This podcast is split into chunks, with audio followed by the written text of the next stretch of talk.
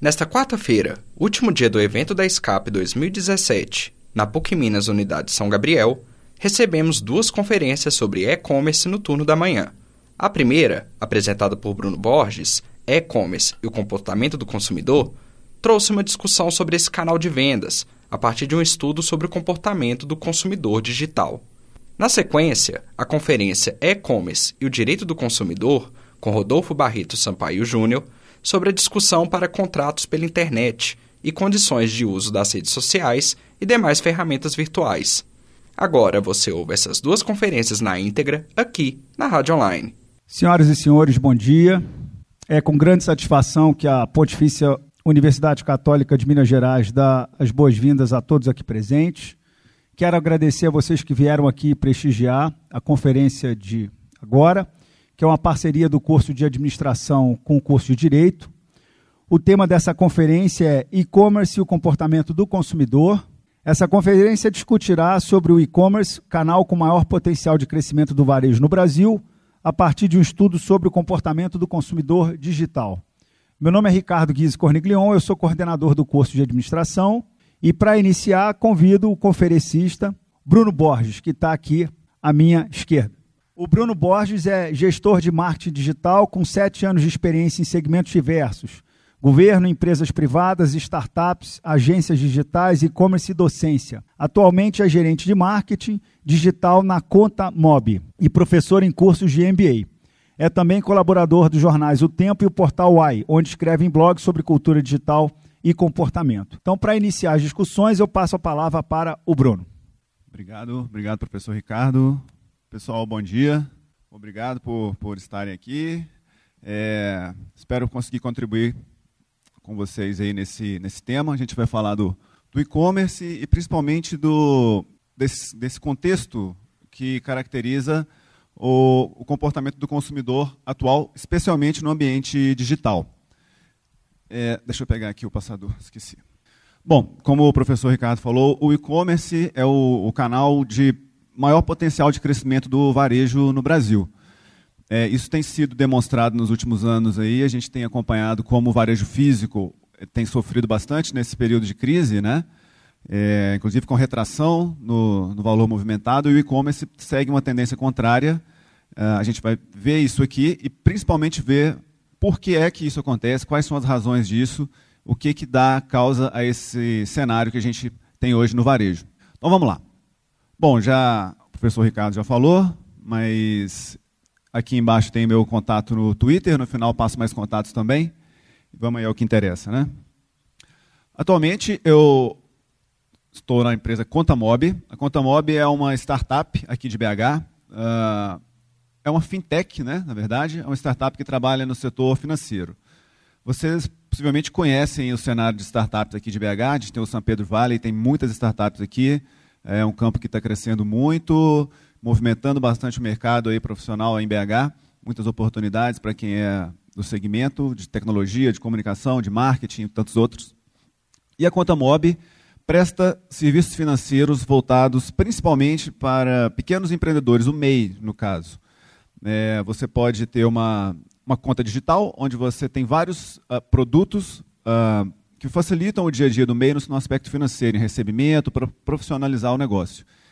E focando aqui no nosso, nosso bate-papo de hoje, a gente tem algumas coisas voltadas também para o universitário, que é uma espécie de uma conta universitária. Então, eu não vou falar muito disso agora, mas eu quero dizer que no final vai ter aqui um presente para todo mundo que está presente aqui hoje. Um presente para todos que estão presentes, foi bom, hein? então, todo mundo que está presente aqui hoje é, vai ter uma surpresa aí no final. Aguardem, não é sorteio, não é nada, todos vão ter acesso. Vamos lá. Então é isso que a gente vai abordar aqui hoje, pessoal. O e-commerce é o canal com maior potencial de crescimento no varejo no Brasil e a explicação para isso está basicamente no comportamento do consumidor digital e em todo o contexto que permeia esse comportamento, todo o contexto que dá razão a esse comportamento.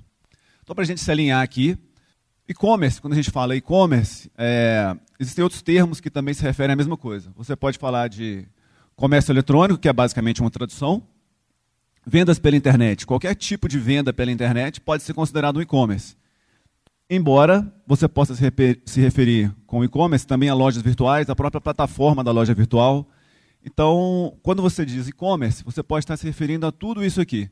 A sua, a sua loja virtual você pode chamar de um e-commerce, o meu e-commerce. O ato de vender online também se chama e-commerce, esse mercado todo. Então, é, a gente alinhando aqui esses conceitos para entender e ficar todos na mesma página. E aí vamos mais objetivamente falar sobre o cenário do varejo no Brasil atualmente. Bom, como a gente antecipou, esse, essa é a situação atual. Ah, todos sabem da crise que a gente está atravessando, espero que estejamos saindo dela, né? mas 2016 foi um ano difícil para segmentos em geral. No caso do varejo, houve uma recessão de 6,2%, um recuo no, no, no faturamento do, do varejo de 6,2%, são dados do IBGE é um recuo muito grande, muito significativo, né? 6,2%. Se você considerar aí taxas de juros, de inflação, na verdade, acrescidas a isso aqui, é uma, uma retração muito grande. Mas existe esperança, nem tudo está perdido. No e-commerce as coisas têm sido diferentes, a gente espera que continue sendo e que isso até se acentue, é a tendência que a gente vai ver a seguir. Então, no mesmo período, no ano de 2016, o e-commerce cresceu 7,4%. Vejam a diferença aí, né? Enquanto um retraiu 6,2%, o outro cresceu 7,4%. Ou seja, é, para quem trabalha no segmento do e-commerce, não foi um ano tão ruim, embora, comparando com, os, com períodos anteriores, tenha sido relativamente um ano ruim. Mas no cenário econômico que a gente se encontra, não dá para reclamar de forma alguma de um crescimento de 7%. Então, o e-commerce está na contramão da, do cenário do restante do, do, do varejo. Como eu disse, foi considerado ruim, a gente vai entender por quê. Esse gráfico mostra as colunas em azul, é o volume financeiro movimentado no e-commerce ano a ano. Então, em 2011, a gente tinha 18,7 bilhões e o ano passado a gente teve 44,4. A linha amarela é a evolução do, da taxa de crescimento. Então, por que, que a gente diz que 7,4 foi ruim? Embora, comparando com o varejo, tenha sido um número muito bom, se você compara com outros anos de desempenho do e-commerce, a gente pode ver que não foi bom, né? Porque a gente vem de um crescimento grande aqui, aqui no início dos anos 2010, 26, 20, 28, crescendo muito forte ano a ano. Teve esse pico aqui de 28, e aí começou a crescer menos. No ano de 2014 cresceu 24%, no ano de 2015 cresceu 15% mas nunca deixou de crescer. E esse, uh, esse comportamento ele se repete desde que o e-commerce começou a ser mensurado nesse aspecto aqui de faturamento. Uh, as primeiras pesquisas, se não me engano, aconteceram em 2001. Não trouxe toda a série histórica aqui, porque seria muito longo, não precisa. Mas desde 2001 sempre cresceu. Nunca houve retração. E nesse último ano fechamos aqui com esse crescimento de 7,4, que embora não seja tão bom comparando com os outros anos, comparando com o restante do cenário no Brasil, é muito considerável. Então, vejam que interessante esse, esse quadro comparativo. Esse quadro compara os varejistas de dois segmentos, o que eles chamam nos Estados Unidos de brick and mortar, que é, são lojas físicas, né? varejo físico. Brick and mortar é argamassa e, e tijolo, eu acho. É isso mesmo. Enfim, a gente tem aqui, todas essas aqui, ó, até a Target, são empresas de varejo físico. E o que aconteceu com elas? Quase todas perderam valor de, merc de mercado e muito valor de mercado, se comparado entre 2006 para 2017. Uh, teve uma aqui, essa Sears, chegou, caiu 96% no valor de mercado. Despencou, né? Essa empresa virou pó. A única que conseguiu crescer um mínimo foi o Walmart, cresceu 2%, mas 2% em 11 anos não dá para comemorar tanto, né? Nesse mesmo período, vejam o que aconteceu com a Amazon. Saltou de 17,5 bilhões de faturamento, faturamento não, valor de mercado, para 428 bilhões de dólares em valor de mercado. Ou seja, 2.300% de crescimento. Essa, tudo bem que é um exemplo extremo, né? a Amazon é um caso muito particular e até excepcional, porque o CEO da Amazon é um cara muito arrojado e dizem que ele é um Midas, né? tudo que ele toca vira ouro. Então, o cara realmente é muito bom. Mas é, esse cenário de crescimento é, uma, é um comportamento comum nas empresas do, do varejo digital. Talvez não tão acentuado quanto aqui, mas, como a gente viu, elas crescem mesmo em meio à crise. E a gente vai entender por quê. Então, é, a gente viu que tem crescido ano a ano o varejo aqui no Brasil.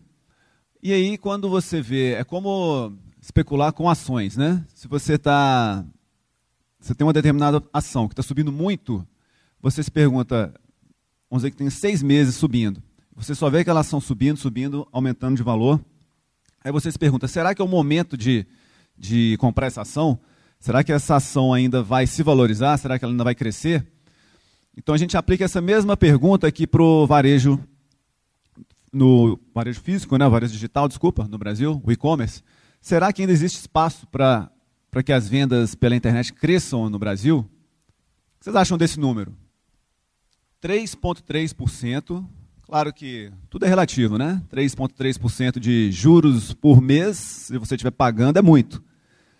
Mas 3,3% em linhas gerais, assim, na primeira análise, não é um número tão alto, verdade? 3,3% é o que o e-commerce representa nas vendas de varejo no Brasil. Esse número de 2000 está um pouco desatualizado, 2016. Em 2017, é, deve estar na, na faixa de 5%, com o crescimento que teve recentemente, não passa de 5%. Então, respondendo aqui a pergunta, está claro que existe muito espaço para o e-commerce crescer no Brasil, não é verdade? A gente tem vários fatores que favorecem essa afirmação, mas só de olhar para isso aqui a gente vê como existe ainda espaço para o e-commerce tomar mercado do varejo físico. E considerando que a gente cresceu tanto aí nos últimos anos.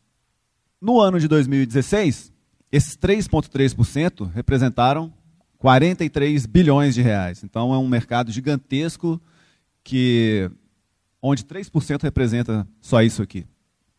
Só. Então é isso que está acontecendo no momento. Alguma coisa muito grande está começando no varejo e é a hora de quem se interessa por isso realmente começar a se movimentar, começar a tomar suas ações, porque se você, por exemplo, tem uma loja física ou pretende ter, trabalhar no varejo, se você não está se movimentando e ocupando o seu espaço no, no mercado digital, é muito provável que o seu concorrente já esteja fazendo isso e conquistando clientes que poderiam ser seus. E aí, a gente tem um número que indica, a gente veio até aqui, né? 2016 cresceu 7%. As projeções para 2017, feitas antes do ano começar, indicavam a perspectiva de um crescimento de 12% para esse ano. Essa era a projeção. É, vou até voltar aqui, porque na verdade esse número deve ser superado, tá? Por exemplo, no mês de março, no primeiro trimestre, o e-commerce cresceu 24% no Brasil.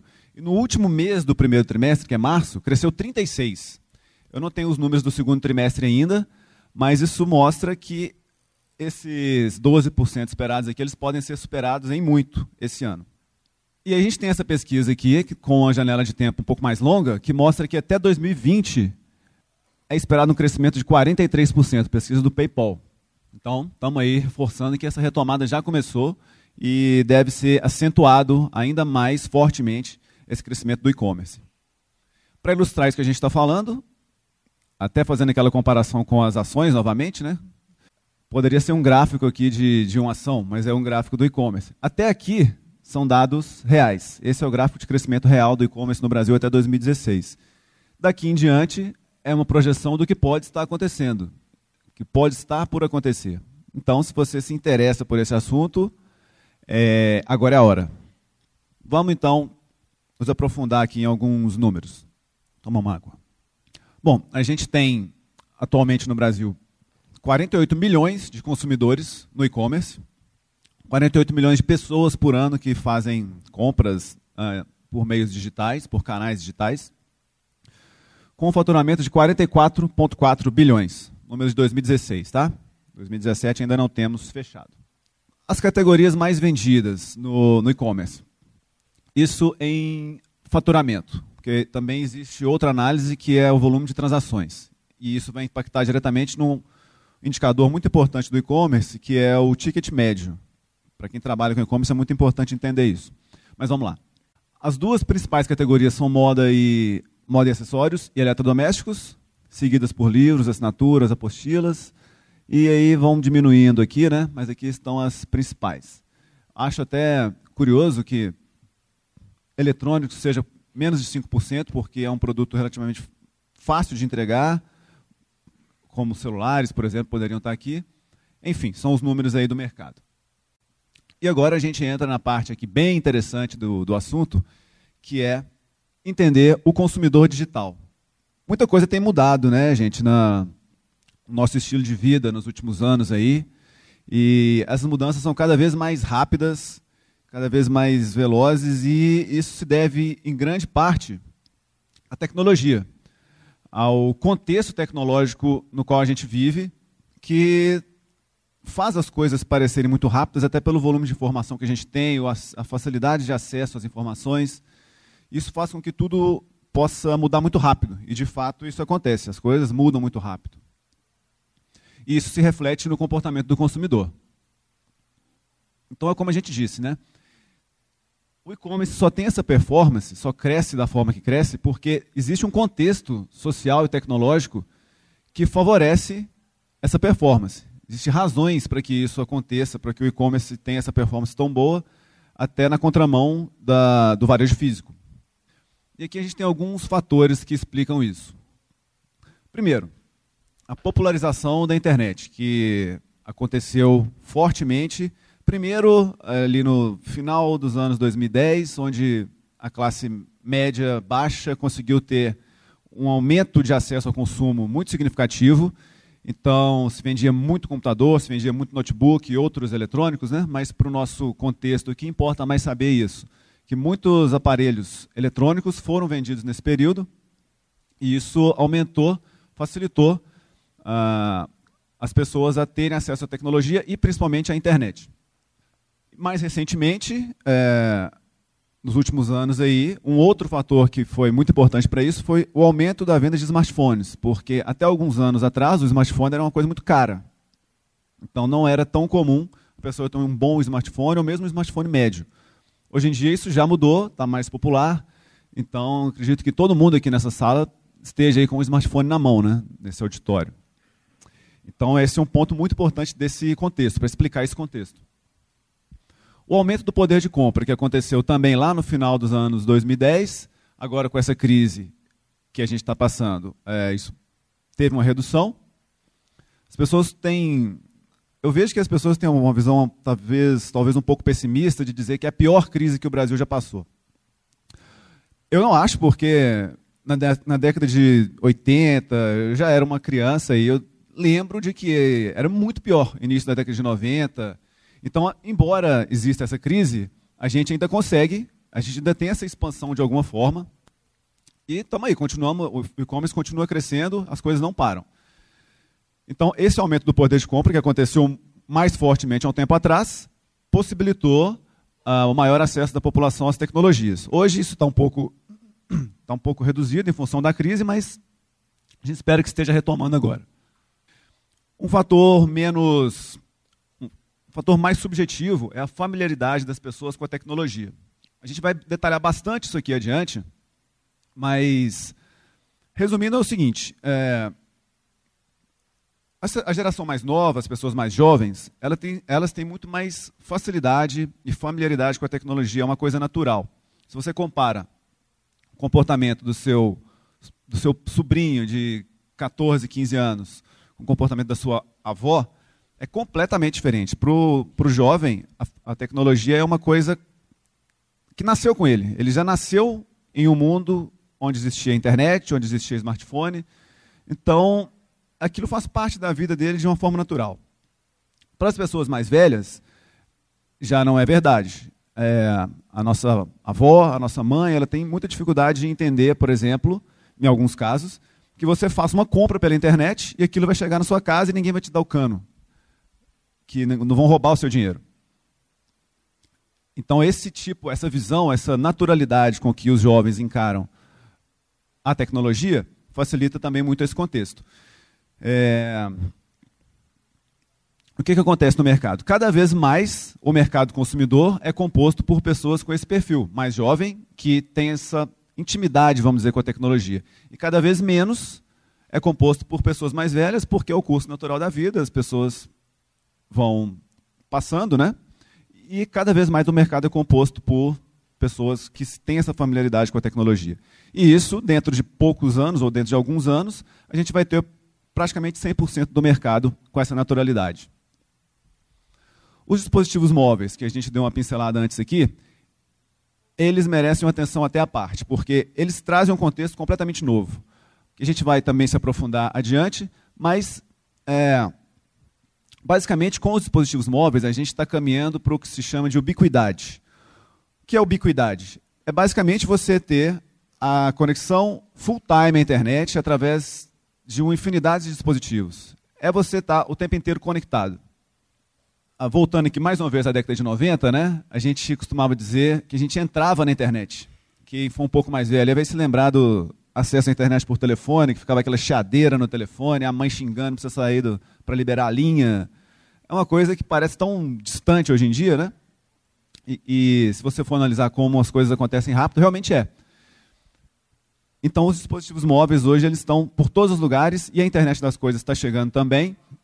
Então, não existe mais entrar na internet. Você está na internet o tempo inteiro. A internet está no seu bolso, está no painel do seu carro, em breve vai estar tá nos seus eletrodomésticos, vai estar tá em todos os lugares. E as diferenças entre as gerações, que eu acabei já falando aqui, a gente vai se aprofundar também, mas é outro fator determinante para entender por que ou qual é esse contexto social e tecnológico que permite ou que favorece que o e-commerce cresça tanto. E uma coisa também muito importante é isso aqui o brasileiro realmente ele ama a internet. A gente gosta de internet, a gente gosta de rede social e a gente vai ver alguns números sobre isso agora. Bom, estatísticas aqui, esse é um estudo muito interessante que é lançado todos os anos e vamos lá. Ainda de 2016, não está totalmente atualizado, cresceu um pouquinho. População, 208 milhões de pessoas, sendo que desses 120 milhões tem, uh, são usuários ativos de internet penetração de 58%. 103 milhões são usuários ativos de redes sociais. E aqui um número muito interessante, que são 267 milhões de conexões mobile. Isso aqui, traduzindo assim na prática, são celulares que se conectam à internet. Então tem mais celular que gente no Brasil. Mais celulares conectados à internet do que gente. Em média, as pessoas têm mais de um celular uh, no bolso aí. E usuários ativos em redes sociais por dispositivos móveis, 88 milhões. Para reforçar essa, esse fato de que a gente realmente ama a internet, uma boa forma de medir isso é a frequência de uso.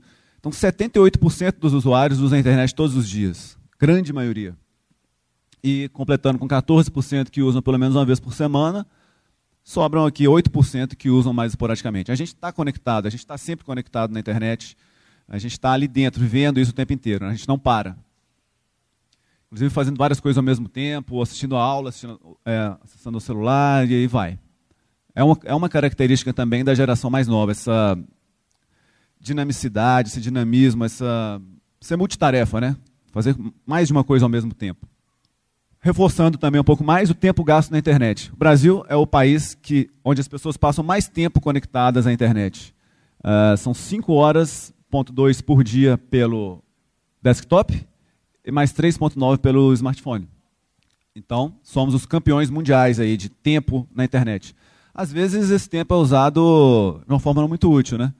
Fazendo meme, fazendo gracinha, mas estamos aí na, na, na ponta. E eu quero voltar a esse ponto aqui para destacar uma coisa que talvez a maioria não tenha visto. Por que é esperado esse crescimento até 2020? Por causa do entendimento do usuário de que tarefas cotidianas podem ser feitas online. Isso aqui parece simples, mas engloba muita coisa aqui dentro. Porque essa geração está realmente acostumada a fazer de tudo online. Pode ser uma compra, que como o nosso contexto, mas vai muito além disso. Você assiste televisão online, uh, moçadinha mais nova aí não tem paciência para televisão, não, tem, não entende o programa dela ser interrompido por um comercial. Então assiste televisão na internet, uh, namora na internet, encontra namorados no Tinder, enfim. Redes sociais são, é o lugar de relacionamento. Tudo isso, tudo, tudo acontece na internet naturalmente. As tarefas cotidianas, isso é que é importante entender. A vida cotidiana, ela transcorre na internet para essa geração. Então, nesse contexto aí, é isso que acontece. A internet e outras tecnologias transformam, elas estão transformando o nosso relacionamento não só com outras pessoas, mas também com as marcas, que é o que importa no contexto aqui dessa nossa conversa. Como a internet e as tecnologias transformam, alteram a forma com que as pessoas se relacionam com as marcas. Porque a gente se relaciona com as marcas, né? Embora a gente às vezes não nem veja isso, nem perceba isso no nosso comportamento, a gente está se relacionando com as marcas, especialmente aquelas marcas às quais a gente é mais fiel. Todo mundo aqui deve ter uma marca que gosta, que tem hábito de comprar. Então, esse é um, um relacionamento com as marcas e as tecnologias estão mudando isso de uma forma muito rápida, como a gente se relaciona. Bom, alguns dados aqui para contextualizar mais um pouco. Esse primeiro a gente já falou, né, questão da conexão permanente à internet. E também a internet das coisas, que essa tecnologia que foi possibilitada através de todo todo dispositivo ele tem um endereço, é o endereço IP, alguma série de números, a maioria já deve ter visto. Esse o IP, essa tecnologia do IP, ela foi reformulada, e agora a gente está no IPv6, é a versão 6 do IP. Ele multiplicou, aumentou muito o número de endereços possíveis, porque é limitado. Né? Um número, acho que se não me engano, eram nove dígitos, e agora, não lembro para quanto passou, mas tornou virtualmente ilimitado o número a possibilidade de dispositivos conectados à internet no mundo. E é por isso que a gente já tem internet no celular, tem internet no carro, uh, na televisão, na Smart TV, no relógio, uh, e em breve vai ter em muito mais coisas, como a gente já falou. Essa é a internet das coisas. Tudo que for eletrônico, todo dispositivo eletrônico, ele vai ser potencialmente conectável à internet. Se a gente para para pensar em quanto isso revoluciona as coisas, é, a gente vai ver que é um cenário realmente muito. tudo muito novo. Muita coisa pode mudar nesse cenário. Entre a internet das coisas aqui, tem, por exemplo, os dispositivos vestíveis, os wearables, que são. A gente tem alguns exemplos clássicos, um que eu falei logo agora é o mais famoso, que são os relógios, né, os smartwatches. São relógios conectados à internet. Eles têm um funcionamento até muito parecido com os smartphones, mas você tem pulseiras para monitorar batimento cardíaco, performance esportiva, tem tênis já conectado à internet para também ajudar na, na, melhora da performance. Uma série de coisas. Até mesmo blusas que se conectam, não sei nem para quê, mas se conectam. é, são tecnologias que estão surgindo. Uma coisa que é extremamente importante da gente entender nesse cenário é o que a gente chama de economia do compartilhamento. É, economia do compartilhamento é o conceito sobre o qual a maioria das grandes empresas de tecnologia hoje se baseiam. Vamos entender isso aqui. Imaginem o YouTube. YouTube é o maior site de vídeos do mundo. E é, é, até mesmo a busca do YouTube é a segunda maior busca do mundo. Só pede para a busca do Google, é claro. Todas as outras buscas estão atrás, enfim. O YouTube é o maior site de vídeos do mundo. O YouTube ele não produz nenhum conteúdo. Eles simplesmente disponibilizam a plataforma para conectar pessoas que querem produzir um vídeo a pessoas que querem assistir a um vídeo. E aí, se vocês começarem a desdobrar esse exemplo, vocês vão ver que existe uma série de coisas assim na internet. O próprio Google, a busca do Google. O Google não produz, tudo bem, produz alguns conteúdos lá que são voltados para o treinamento, mas é irrisório. A gente pode dizer, na prática, que o Google não produz conteúdo. Mas a busca do Google é a principal fonte de conteúdo do mundo. O que, que ele faz? Simplesmente ele indexa todas as páginas que existem na internet e traz esse resultado, esses resultados para o usuário que está buscando a informação. Então, conectou produtor de conteúdo com a pessoa que está buscando o conteúdo. Rede social, a mesma coisa. O Facebook não produz conteúdo. Ele é uma plataforma que possibilita essa conexão. Então, se você for procurando outros exemplos na internet, existe uma infinidade de exemplos. E aí, essas coisas já estão passando. Isso começou somente no mundo físico, mas isso já está no mundo real também. E a gente tem alguns exemplos aí, muito simples, muito visíveis, que alguém já deve ter aí imaginado de que, que eu estou falando, né? Não? Ninguém? Algum serviço que você usa aí no dia a dia, que não tem nenhum bem, mas que alcança muitas pessoas só conectando as duas pontas.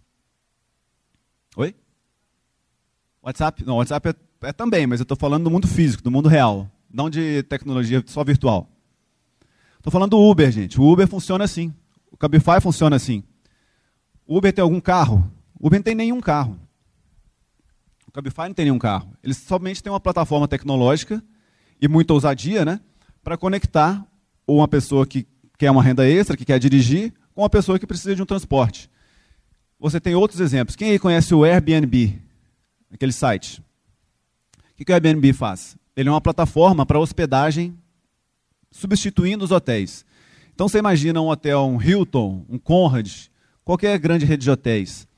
Eles têm que construir hotéis gigantescos, gastar muito dinheiro para ter uma estrutura e receber pessoas. O Airbnb não faz nada disso. O Airbnb não tem um quarto próprio. Ele simplesmente tem uma plataforma que conecta pessoas que precisam de uma hospedagem a pessoas que têm um espaço disponível e querem compartilhar. E é aqui que a gente entra na economia do compartilhamento. Porque essa nova geração, ela valoriza muito mais a experiência do que a posse. Então, num cenário desse, por exemplo, eu tenho um apartamento. Vamos dizer que eu sou dono de um apartamento e eu quero disponibilizar o meu apartamento, quero tirar um ano sabático. Quero viajar ao mundo. Mas para viajar ao mundo você precisa de dinheiro. Então o que eu faço? Eu pego meu apartamento, coloco ele no Airbnb, pego meu carro e alugo ele para o meu amigo dirigindo Uber e vou viajar ao mundo. Então o que eu estou fazendo? Eu estou valorizando muito mais a minha experiência de conhecer o mundo, de conhecer outras culturas, de conhecer gente, de experimentar, de ver o mundo, ao invés da posse, de ter aquele apartamento, esse apartamento é meu, eu fico preso aqui dentro todos os dias, a semana inteira. Esse comportamento pode ser um pouco estranho para algumas gerações anteriores ou até atual, mas ele é recorrente para a geração presente e as, e as próximas. Essa é a ideia. Vale mais a experiência do que a posse. E isso é o que dá o caminho para essa economia do compartilhamento. E aí, focando um pouco mais no, no, varejo novamente, a gente tem tecnologias que estão chegando aí, por exemplo, o RF, RFID. É um pequeno dispositivo, um sensor, já está disponível, mas é aquela questão da escala. Né? Ele ainda é muito caro para ser usado em escala. Ele precisa se desenvolver um pouco mais para baixar o custo e ser usado na prática. O que, que é isso? É um sensor que vai conectado em qualquer produto que tenha, por exemplo, em um supermercado. É, a pessoa está fazendo as compras, ela vai colocando os produtos no carrinho. Esse RFID é um, ele emite sinais de rádio que são lidos por um determinado dispositivo. Então, o que, que vai acontecer? Duas coisas podem acontecer. Ele pode, esses produtos podem enviar sinais de rádio para o seu celular e, por exemplo, você está passando na, no setor de algum produto que você gosta, sei lá, no setor de ele, eletrônicos. Vamos supor que você é uma pessoa que gosta de eletrônicos. Aí a gente vai se conectar com esse outro conceito aqui, que é o In-Store Experience. Para explicar isso, vou dar um exemplo do mundo digital. Você já entrou em um site na internet para procurar algum produto, e aí, navegou nesse site saiu. Quem aqui já foi perseguido pelo anúncio desse produto? Todo lado que você está na internet aparece aquele produto lá pulando na sua cara para você poder voltar e comprar. Isso na internet, no, no, no ambiente digital, é muito fácil de fazer. Isso se chama remarketing. Como é que isso acontece? Você entra no site, quando você entra, o site grava um arquivo na sua máquina que se chama cookie, e esse arquivo fica lá. Quando você está navegando pela internet em outros sites, existe uma rede de milhões de sites que são conectadas a uma rede central de publicidade que vai exibir anúncios personalizados de acordo com o que está gravado nesse cookie que está no seu computador. Então, isso na internet é muito fácil, muito comum, fácil de fazer. Essa tecnologia, da mesma forma que a, que a economia do compartilhamento já está vindo para o mundo real, essas tecnologias também do, de customização da experiência, customização das ofertas, isso está vindo cada vez mais para o mundo físico também. E a gente vai chegar aqui no In-Store Experience, que é você entrar em uma loja física e começar a ser impactado por ofertas personalizadas. Então, através do RFID, por exemplo, ao passar pelo setor de, de eletrônicos, um produto que você viu na internet, você pode receber um push no seu celular com uma oferta dele ali do seu lado. Ó, oh, o produto está aqui do seu lado, compra agora. E outras coisas do tipo. Através disso aqui também, quando você. Exemplos, tá, gente? Coisas que podem acontecer. Você entrou numa loja, vamos supor que tem uma tela dessa lá aparece lá uma mensagem de boas-vindas personalizada para você, com seu nome, com mensagens relacionadas a coisas que você gosta, porque a gente está o tempo inteiro colocando essas informações na internet. De forma ativa, por exemplo, quando você entra no Facebook e preenche seu, seu nome, sua data de nascimento, seu status, se você tem filho, se você tem faculdade, se você tem carro, você preenche isso tudo.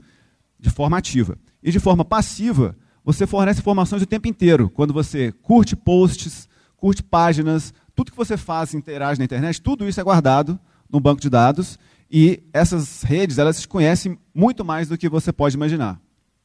E para que essa informação serve? Para tentar te vender alguma coisa, no final das contas é isso. Então, isso está vindo para o mundo físico também e vai começar a acontecer em breve. A aplicação mais prática disso aqui, quando for viável ter em qualquer produto, é você chegar, ao invés de encher o seu carrinho de compras, ao invés de você passar no checkout item por item, vai passar debaixo de um leitor de RFID, todo o carrinho de uma vez, ele vai ler tudo que está ali, você paga e vai embora. Não precisa nem de caixa, não precisa de nada. Legal. Então, aqui a gente vai falar do, das diferentes gerações, que é importante para a gente entender esse contexto e como cada uma delas se relaciona com a tecnologia. Vou passar rapidamente por essas anteriores aqui, as primeiras, porque elas não são o foco aqui da nossa discussão, mas enfim, os baby boomers são pessoas que nasceram aí logo no pós-guerra, né? depois da Segunda Guerra, são os nossos avós, ou bisavós talvez, é, e que prezam por estabilidade, por segurança, por ter uma carreira sólida, por entrar em uma empresa e construir uma carreira, ficar muitos anos ali. Isso demonstra um comportamento mais conservador. A geração X, que nasceu entre 50 e 70, final de 50 e início de 70, foi a geração do, do movimento hippie, conquista de liberdades individuais, flower power, essas coisas todas. A geração Y, ou os millennials, é a geração que é mais predominante no mercado de consumo hoje. Está entre essas duas aqui, né? Essa geração já está num momento de transição. Já é uma geração multitarefa e que cresceu em meio à tecnologia. Essa geração não nasceu no mundo com a internet mas a internet surgiu quando essas pessoas ainda eram jovens. Elas se adaptaram a isso de uma forma até tranquila. Diferente desses aqui, né? Geração X, eles usam a internet, tudo bem, ok, mas não tem aquela desenvoltura toda. Esses aqui já tem. E a gente chega nesses caras aqui que são realmente o nosso objeto de atenção hoje. Que é a geração Z, que é chamada de nativos digitais. É quem nasceu aí do do meio da década de 90 para frente. Essa geração ela está muito diferente. É, a gente até escuta falar hoje em dia que os, as crianças estão nascendo com chip a mais, que estão muito inteligentes e tal. Alguma coisa acontece. Pode ser mesmo apenas o contato com a tecnologia que mexe ali com a cabeça dessas pessoas, mas acontece, é diferente. Então, a pessoa que nasceu num mundo onde já existia internet, retomando aquilo que a gente falou antes, tudo isso para ela é muito natural. Não existe essa, esse questionamento quando, você, quando a pessoa entra em um site, um e-commerce, vê um produto, se interessa pelo produto, na hora que ela vai clicar em comprar, ela fala, mas será que vão me entregar? Será que isso aqui é golpe? Será que eu posso comprar pela internet? Será que isso é seguro? Isso não existe para essas pessoas. O digital para elas é o normal, é o natural. Elas não fazem essa separação entre o digital e o físico. E essas pessoas aqui, estão começando a entrar no mercado de consumo. Então já deu para entender o que vai acontecer, né? A gente vai detalhar agora. Acabei já falando de várias coisas aqui, que essa geração não conheceu o mundo sem internet, isso é muito representativo para o comportamento dessa pessoa como um consumidor, especialmente no, no, no digital. Não existe essa separação de online e offline, é tudo muito natural, muito fluido. É uma geração imediatista, até pela velocidade com que as coisas acontecem, né? Tudo na internet é muito rápido, muita informação vindo de todos os lados, você precisa estar acompanhando tudo muito rápido. E aqui a gente começa a entrar em coisas muito objetivas de como as marcas precisam se relacionar com essas pessoas. É uma geração muito crítica, ela é dinâmica, exigente, porque tem muita escolha, né? Tem, tem várias escolhas em tudo que ela vai fazer. E sabe muito bem o que quer, inclusive nas relações de consumo. A molecada é muito esperta e sabe direitinho o que quer, o que gosta e como gosta. E aí, o principal é isso. Essa garotada está começando a chegar ao mercado de consumo. E muito em breve a maioria já vai ter um cartão de crédito. Então, para quem vende online, isso aqui é maravilhoso, né? Pessoa que não tem nenhum receio, que acha a coisa mais natural do mundo, a, a relação com a tecnologia, a relação com a internet, ela vai, tende a comprar muito mais do que a geração atual e as anteriores, que ainda tem algum receio em relação a isso. Estão lembrados? Por que, que isso aqui é importante? Essa geração entende claramente que tarefas cotidianas podem ser feitas online. Tudo pode ser feito online, inclusive compras. Vou falar um pouco de redes sociais agora. Gente, vocês darem uma acordada aí, hein? Que redes sociais vocês usam? Vamos, vamos tirar aquelas que todo mundo usa: Facebook, Instagram, Uh, tirando essas aí, quais redes sociais além dessas vocês usam? Twitter? que mais? LinkedIn, boa. Só ele usa outras redes sociais, ninguém mais? Qual? Skype é uma rede social também. Vamos, vamos ver isso aqui à, à, frente. WhatsApp, então, também é. Na verdade, é uma, uma mídia social. Uma rede social é o Facebook, eu vou explicar. Alguém lembra de alguma rede social aí mesmo que não use? Qual? Telegram. Sim. Mais? Não? Não ouvi. MySpace acabou. Acabou. Não tem mais. É, enfim. Não sei se vocês estão tímidos ou se vocês não lembram de mais nenhuma rede social, né? Tem só esse pouquinho aqui. E talvez não esteja tão atualizado. Então, Aí que eu vou explicar essa separação de rede social e mídia social. Esse aqui é o cenário. Opa, soltou aqui. Esse é o panorama de mídias sociais. Todas essas aqui são mídias sociais. E aí você separa as mídias sociais em categorias. Então você tem plataformas de publicação, como por exemplo o WordPress, que é onde você publica sites, blogs.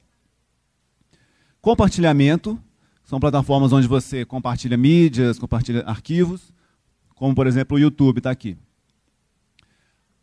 De mensagens. E aí, a gente falei, o, WhatsApp, ele é uma mídia social. Ele está aqui na categoria de, de, de mensagens de dentro das mídias sociais. Mas a rede social, está aqui, ó. A rede social é uma categoria específica dentro desse panorama todo de mídias sociais. Então, aqui, por exemplo, você tem o Tinder, o Happen, não, essas vamos falar de outras. Né?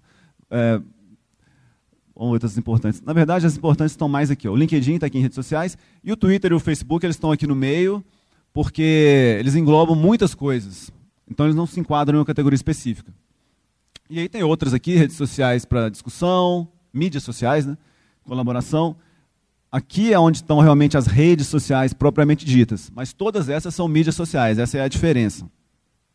Então vocês veem que existe, que existe muita coisa de nicho, existe uma série de redes sociais de nicho que podem ser exploradas para várias finalidades. Então, qual é o recado disso aqui?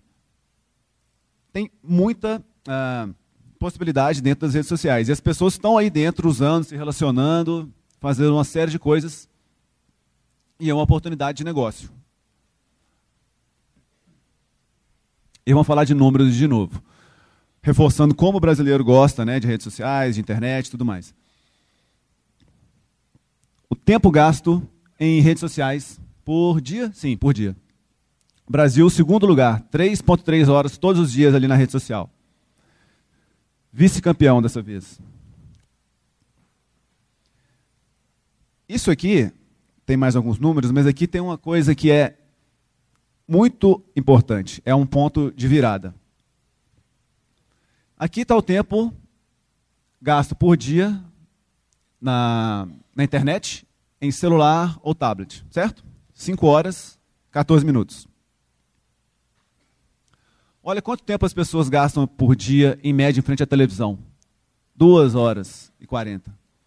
Ou seja, a internet, nesse aspecto, já superou a televisão em muito. Isso é um ponto de virada importantíssimo. Por quê? Aqui a gente está falando de mídia de massa, de broadcasting, de comunicação de massa. Eu sou o veículo, eu falo, você escuta e acabou. Na internet é completamente diferente. Não existe essa comunicação de mão dupla. Então isso muda completamente, subverte completamente a forma como as marcas precisam se comunicar com o público. E a própria forma como as pessoas se comunicam entre elas também. A gente vai detalhar isso adiante. Bom, a internet é o habitat natural, as redes sociais, desculpa, o habitat natural da geração Z. As pessoas, naturalmente, estão, elas estão nas, nas redes sociais. Eu não conheço nenhuma pessoa dessa geração que não tem pelo menos uma. Alguns já não estão no Facebook porque eles migram.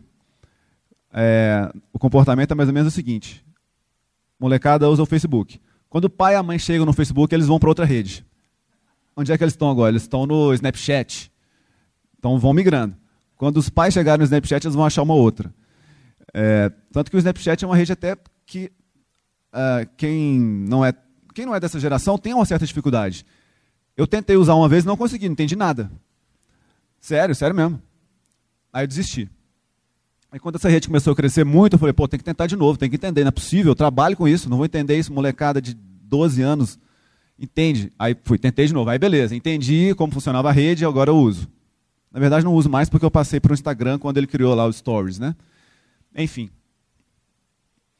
O que, que acontece dentro da rede social? Como é que funcionam as coisas? Rede social é um espaço de diálogo. Por que você entra numa rede social? Para dialogar e interagir. Ninguém entra em rede social para ver propaganda. Você quer interagir com pessoas. É, a comunicação é de mão dupla, como a gente estava falando aqui antes. Né? É totalmente diferente da mídia de massa, da televisão, do rádio, do jornal, da revista, onde a comunicação era só daqui para lá. Eu sou o veículo, eu tenho a minha mensagem, eu falo, você escuta e acabou. Na internet é comunicação de mão dupla. A pessoa fala, a marca fala, o veículo fala, o público responde, o público interage, o público altera a mensagem. Então é tudo muito mais dinâmico. E as pessoas buscam autenticidade. Não adianta você tentar ser na rede social uma coisa que você não é na prática, porque isso se aplica especialmente para marcas, tá? Porque para pessoas algumas até conseguem, né? Mas para marcas, uma hora a máscara cai e aí o preço é muito alto detalhe isso também. Isso tudo nos leva a entender que a comunicação com as novas gerações não pode ser mais como era nas gerações anteriores. Não dá mais para você se comunicar com essa nova geração do jeito que você fazia antes com as gerações anteriores. Até voltando um pouco aqui. É... Aliás, não, vamos seguir. A gente vai falar nesse slide aqui. Uh, alguém aí curso de administração também está aqui, né? Alguém aí estuda administração focando em marketing? Deveriam. Vamos lá. Essas são as formas de, de marketing é, nos, no, em dois contextos diferentes. No contexto antigo e no contexto novo. A gente chama de novo marketing e o velho marketing. Mesmo não trabalhando com marketing, quem já ouviu falar de inbound marketing? Alguns ali atrás, o pessoal está meio tímido. Enfim, o inbound marketing, ele trabalha baseado nisso aqui. Então vamos fazer os paralelos. O novo marketing, ele é se baseia em táticas que procuram ganhar o interesse das pessoas ao invés de pagar por esse interesse, pagar pela aquisição disso.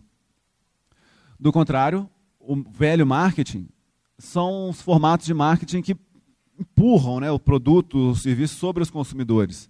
É um marketing invasivo, é interruptivo. O que, que acontece aqui? É, no novo marketing, você atrai a atenção das pessoas. Então, o que, que acontece? O inbound. Vou, vou explicar um pouco do que é o inbound marketing. Tá? É, funciona da seguinte forma. Você cria, por exemplo, um blog. E aí no seu blog, vamos supor que eu tenha uma marca de moda eu vou criar um blog. E sobre o que é que eu vou falar no meu blog? Sobre, sobre tentar te vender? Não. Porque ninguém vai me achar na internet, opa, ninguém vai me encontrar na internet, é, nesse sentido aqui, com uma mensagem de venda. O que, que eu vou falar nesse caso? Eu vou falar de tendências de moda. Uh, vamos imaginar uma, uma, uma, marca de moda feminina. Vou falar de tendências de moda, vou falar de look do dia, vou falar de uh, uh, feira de moda que aconteceu, dos desfiles, enfim, uma série de coisas que estão ligadas a esse universo da moda. Que esse público, no caso do exemplo, moda feminina, as pessoas que consomem esse tipo de produto, elas são altamente interessadas em eventos de moda, em desfiles da Victoria's Secret, da revista Vogue. É desse tipo de coisa que eu vou falar. Por quê? Porque eu estou atraindo a atenção inicial do meu público. É, eu estou conquistando a atenção do público e estou criando a primeira experiência dele, o primeiro contato desse público com a minha marca. À medida que eu consigo atrair o público, o segundo passo é tentar estreitar a relação com ele. Então, eu vou oferecer conteúdos mais aprofundados e vou estreitando a relação com esse público. Dentro do contexto específico do inbound marketing, eu preciso de algum contato desse cara. Vamos dizer que seja, normalmente é o e-mail. Como você consegue o e-mail dele? Você oferece uma newsletter, você oferece valor de alguma forma. Então você oferece uma newsletter onde ele vai ter conteúdos que são relevantes para ele, que tragam conteúdos que são úteis na vida dele. No caso de outros tipos de negócio, esse exemplo não se aplica tanto à moda, mas negócios mais técnicos. Você pode oferecer treinamentos gratuitos, e-books, tudo isso vai estreitando seu relacionamento com aquela pessoa e, ao mesmo tempo, você vai criando um relacionamento. Então, o que, que vai acontecer? Essa pessoa, voltando no exemplo da moda, a persona aqui é uma mulher que gosta de moda. Ela já conheceu a minha marca através do meu blog, consumiu vários conteúdos que eu ofereci gratuitamente, assinou minha newsletter, já recebe meu e-mail diariamente. Quando essa pessoa estiver dentro da jornada do cliente, que é um conceito também que a gente usa em marketing, o início da jornada dela não era compra, é onde meu blog entrou. O início da jornada é conquistar a atenção. Quando ela for evoluindo nessa jornada e chegar no momento da compra, e ela quiser comprar um produto como o meu, você acha que ela vai pesquisar no Google? Não, ela vai vir direto no meu site, porque ela já me conhece, ela já sabe que eu sou uma marca legal, vamos dizer assim, eu ofereci coisas gratuitas para ela, eu já consegui passar minha mensagem de marketing, eu já consegui é, comunicar quem é a minha marca, o que é a minha marca, quais são os meus valores, e eu tenho um relacionamento com essa pessoa. Então, ao invés dela procurar aleatoriamente no Google marcas que ela nunca viu, ela vai direto até a minha loja e vai comprar de mim. Essa é a ideia do, do inbound marketing. Então, até adiantando um pouco aqui, aqui a gente já falou, né, comunicação de mão dupla e de mão única. Então, resumindo, é isso aqui. No inbound, as pessoas chegam até você através de mecanismos de buscas, de sites de referência, de redes sociais, isso lá no topo do funil, nessa hora que a pessoa está procurando informações não para comprar, mas sobre o segmento. No caso, por exemplo, moda. Então, as pessoas vão vir até você. Ao contrário de você ter que ir até as pessoas empurrando o seu conteúdo sobre elas. Por a mídia impressa, TV, rádio, etc. O que, que significa isso aqui? Aqui eu sou invasivo. A minha publicidade, o meu marketing, ele é invasivo. A pessoa está lá vendo um filme que ela mais gosta. De repente, no meio do filme, pá, você para o filme para exibir uma propaganda. Quem gosta disso? Ninguém gosta disso. Um ótimo exemplo disso aqui é quando você está em um portal de notícias, você está lá navegando, de repente aparece um banner que tampa a tela inteira. Você não consegue ler mais nada, trava, você não consegue clicar no botão para fechar. Quem vai comprar? Você vai ficar chateado com aquilo ali, né?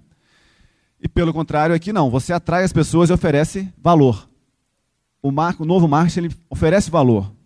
As pessoas vêm até você porque você está oferecendo algo que para elas tem valor. Ao contrário daqui, do marketing antigo, que oferece nenhum, pouco ou nenhum valor. E aqui, como é que você ganha a atenção das pessoas? Você vai divertir as pessoas ou vai educar, trazer conteúdos educativos que vão proporcionar um conhecimento específico para aquela pessoa sobre algum assunto. Ao contrário daqui, quando você não está tentando prover nenhum valor, nem educar, nem entreter, nem nada. Você quer simplesmente falar compre, compre, compre, compre. E isso funciona em certa medida, mas é muito caro e não gera tanto valor para a marca.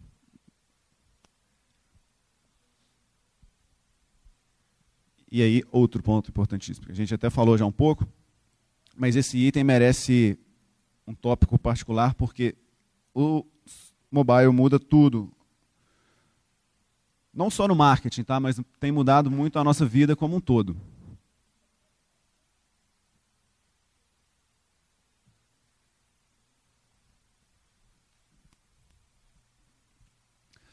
Bom, algumas coisas se repetem aqui, conectividade full time que a gente já falou, internet das coisas. E entram novos conceitos. O celular, atualmente, ele se tornou uma extensão do nosso corpo. Se vocês forem reparar, está sempre aqui no bolso, a qualquer momento você tira e olha. É, você está sentado fazendo nada no ponto de ônibus, esperando no, no, no, o dentista, você vai pegar o celular, vai olhar. É até automático. Existe uma, existe uma pesquisa que diz que a gente tira o celular do bolso para consultar cerca de 70 vezes por dia. É muita coisa. Então, está é, tá tudo ali, na palma da mão, ao seu alcance. Um bom exemplo é quando você. A maioria aqui nem deve ter passado por isso, né? mas digamos que no final da década de 90, no meio da década de 90, você precisasse fazer um trabalho para a faculdade. Você tinha que fazer? Ir até a biblioteca, abrir a enciclopédia e ficar procurando ali dentro aquele monte de página onde é que estava o seu conteúdo. Soa até ridículo hoje em dia, né? Mas não tem tanto tempo que as coisas eram assim. Hoje em dia você vai na internet, com dois cliques ali você encontra centenas, milhares, milhões de páginas sobre o assunto. Então, o que isso faz? O imediatismo. A gente está no contexto onde tudo é imediato. Qualquer coisa que eu precise, qualquer informação do mundo que eu precise, tiro aqui, procuro no Google e está aqui na palma da minha mão. Então é imediato e é ágil. Certo? E aí, isso levando para o varejo, a gente cai lá naquela experiência do, do In-Store Experience, aquelas, o relacionamento das, das marcas com o cliente no ponto de venda de forma customizada, mensagens customizadas para pessoas específicas.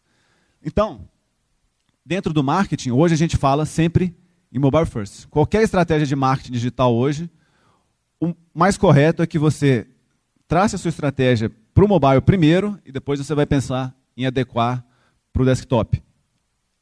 Normalmente, até, até muita gente ainda está nesse momento de fazer primeiro o desktop e depois adequar para o mobile. Já é ultrapassado isso. Cerca de uma média global aí, cerca de 40% dos acessos à internet hoje já são por celular. Sendo que em alguns segmentos é muito mais até da metade, 60%, 70%. E isso cresce muito rápido. Então, muito em breve, possivelmente esse ano ou no máximo no próximo, a maior parte dos acessos à internet vai ser feita por celular. Então, quem trabalha com marketing tem que entender isso e pensar no celular primeiro. Uh, mais alguns números de aplicativos que as pessoas possuem, né? Então, telefones celulares, 91% da população brasileira tem um telefone celular. Como a gente tem mais de um celular por pessoa, a gente Cai lá naquele número, né, de que tem mais celular do que gente. É, do total, 53% são smartphones, e o número continua crescendo. O computador tradicional, o tablet. Aí a gente começa a pensar na internet das coisas, né? A TV que se conecta, conecta à internet. Isso já é um reflexo da internet das coisas. Até pouco tempo não existia televisão que se conectava à internet.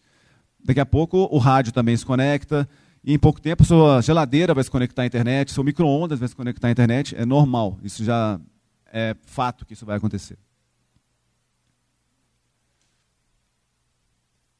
É aquele número, né? Conexões mobile por país. Ou seja, quantos celulares existem no país em comparação à população? 128% no Brasil. Para cada pessoa existe 1,28 celulares. Isso aqui é para a gente entender como esse crescimento é rápido. Em 2015, está falando aqui das transações de e-commerce, tá? Qual, qual a porcentagem de compras online foi feita através de um celular? Em 2015 foi 12%, em 2016 fechou com 21,5%, e a projeção para esse ano é de ficar entre 35% a 40%. Então pode chegar a quase dobrar em um ano. Reforça aquilo que eu falei aqui, né? Provavelmente no ano que vem, uh, mais da metade dos acessos à internet, aqui a gente está falando de transações, mas ah, segue ali muito próximo, uh, mais da metade dos, dos acessos à internet vai ser feita através de um celular. Então, já não é mais opção você trabalhar o canal mobile.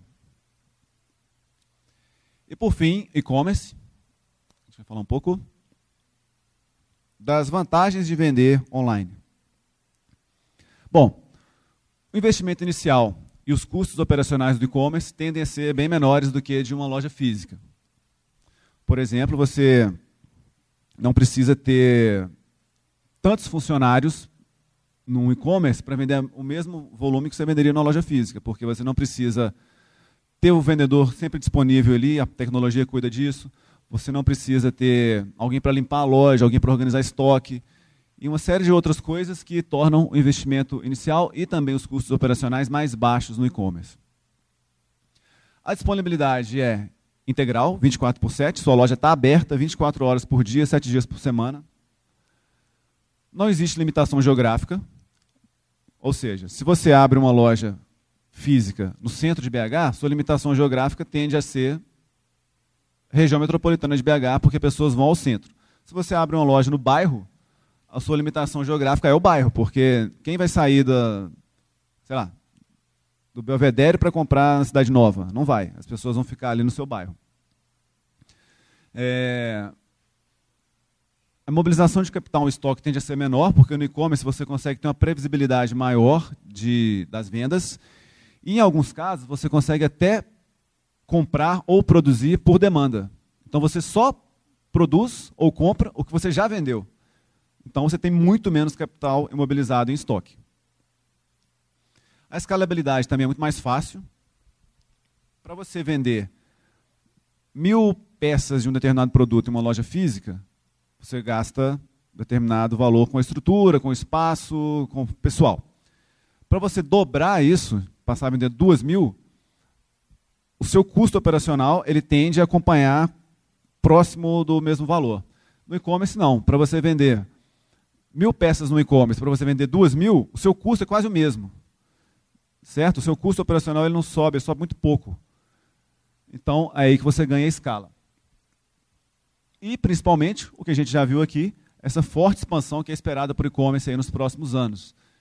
Essa é a principal vantagem de vender online. Se você pensa nisso, a hora de se estruturar é agora, porque a gente tende a ver uma explosão da, desse segmento. Como vender online? Existem algumas formas. Existem os marketplaces. Marketplace é um. Vou fazer uma analogia. O marketplace é como um shopping e a loja virtual é como uma loja de rua. Então, o marketplace é um grande site, um grande portal de e-commerce que congrega várias lojas diferentes. Essa é a principal tendência de e-commerce dos grandes players do mercado aí, como Americana, Submarino, Dafit. Essas marcas e muitas outras, elas são um e-commerce, elas vendem produtos próprios, mas a maior parte da receita dessas marcas está vindo do marketplace. O que é isso? Você que tem um produto que você fabrica ou que você revende, você pode pegar o seu produto e colocar à venda na Americanas, no Submarino, na Dafit, onde quer que seja. Você vai se cadastrar, se credenciar, eles vão fazer toda a mídia, eles vão vender e vão te mandar os pedidos para entrega. Você só vai fazer a entrega. Eles vão cobrar um valor de você, normalmente não é muito baixo, 10 a 20%, dependendo, 10 a, não costumo encontrar, 15 para cima. E é assim funciona o marketplace. É um possível canal de venda, uma possível forma de vender na internet. Omnichannel. É, Omnichannel é basicamente integrar os canais você conseguir ter uma operação online que conversa com a sua operação física, tem a mesma comunicação. Um ótimo exemplo de omnichannel é quando você compra um produto na internet e retira em uma loja física. Esse é o exemplo clássico de como os canais se integram. Aplicativos. Existem uh, particularidades de cada segmento. Né? Se eu tenho, por exemplo, um carrinho de hambúrguer um food truck, qualquer coisa do tipo. Não faz muito sentido eu montar uma loja virtual para vender sanduíche. Primeiro, não funciona tão bem. E segundo, eu tenho aplicativos que fazem isso para mim muito melhor. iFood, é, Pedidos Já. Esses aplicativos são formatos de e-commerce voltados para o segmento específico de alimentação. Os instant messengers, como o WhatsApp e o Telegram. Isso aqui é ótimo porque você tem acesso direto à pessoa, uma vez que ela te concede o acesso, ou seja, você mandou uma mensagem, ela não te bloqueou, você consegue falar com a pessoa diretamente. Então, se você consegue ser relevante e consegue ter aceitação, é muito mais fácil vender por aqui, porque você consegue mandar suas mensagens diretamente, você consegue se comunicar, conversar com a pessoa, fica bem mais fácil. E o social commerce é, são plataformas que usam os canais sociais para transações de e-commerce. Vou dar um exemplo, dois exemplos. Magazine Luiza criou um programa de social commerce que é Magazine, eu não lembro o nome, mas as pessoas revendiam, como é? Clube da Lu. Exatamente. Então as pessoas podiam ter uma loja virtual com a cara do Magazine Luiza. Um outro exemplo muito bom é a Polishop. Polishop vende aqueles produtos legais pra caramba. É, e eles têm aquela, aquele marketing multinível. O que eles fizeram? tem o site da Polishop. Na verdade, a Polishop usa isso e uh, Boticário, acho que foi Boticário que fez a mesma coisa. Polishop tem as pessoas que são da rede que vendem os produtos. Não é Boticário não, é Natura. Natura também tem as revendedoras, né? Mas a Natura queria fazer um site.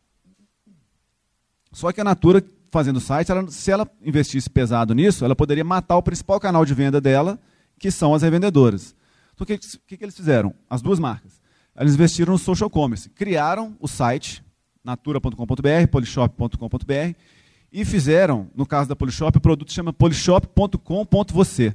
Então, todo consultor, não sei como é que chama da Polishop, a pessoa que trabalha lá, revendendo os produtos, ela tinha um site, ela tem um site igual da Polishop com o endereço particular dela. Então ela tem um nome de usuário lá, seu nome.polishop.com.br. Então tudo que é vendido por esse endereço, você ganha uma comissão. E é um site idêntico ao da Polishop, tudo igual. Então, essa foi uma forma muito inteligente que essas duas marcas utilizaram, encontraram, de usar o social commerce para uh, ah, aproveitar essa força de venda que elas têm, não canibalizar o próprio canal de venda. E, por fim, a loja virtual em si, né, que é você contratar uma plataforma de e-commerce e ter a sua própria loja virtual. Tudo isso aqui é muito bom, claro, é ótimo, você pode usar todas, mas muito cuidado na hora da escolha, principalmente com o marketplace, porque aqui você pode estar fazendo isso aqui. Não construa sua casa no terreno alheio. Vamos supor que a sua operação de varejo se baseie toda em marketplace, você não tem nenhum controle. Se você está vendendo na Americanas, Americanas pode colocar o seu produto na última página de resultado. Vamos supor que você vende um produto que hoje a Americanas não vende. Se amanhã ela começar a vender, é claro que ela vai colocar o produto dela em primeiro lugar. Então você não tem controle. E você só vai entregar produtos. Você não consegue construir relacionamento com o seu cliente, você não consegue ter a recompra, que é onde é muito mais barato e muito mais fácil. É muito mais fácil você vender para um cliente que já comprou de você, que já conhece a sua marca, do que adquirir um novo cliente e tentar vender para ele do zero. Então, você não consegue construir esse relacionamento nos marketplaces, por exemplo. Por isso é importante você ter a sua própria loja. Bom, e como chegar lá? A gente, para finalizar aqui, estamos caminhando para o fim. Primeiro, estudar. Se você quer entrar num segmento, qualquer que seja o segmento, estude, porque não existe negócio fácil, né, gente? Se existisse, seria ótimo, mas nenhum negócio é fácil. Especialmente se você não tem experiência em varejo, você precisa estudar e conhecer o mercado. Então participe de feiras, convenções, vai em blogs de e-commerce, tem uma série de coisas, grupos de Facebook, a internet está lotada de informação gratuita, de fácil acesso. Não deixem de aproveitar isso. Definir o que vai vender, porque, apesar de parecer óbvio, eu já trabalhei numa empresa de tecnologia e e-commerce.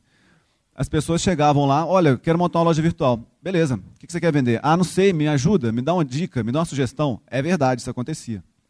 Então, estude, que, defina o que você quer vender, estude sobre o produto e, de preferência, procure vender alguma coisa sobre a qual você conhece. Né?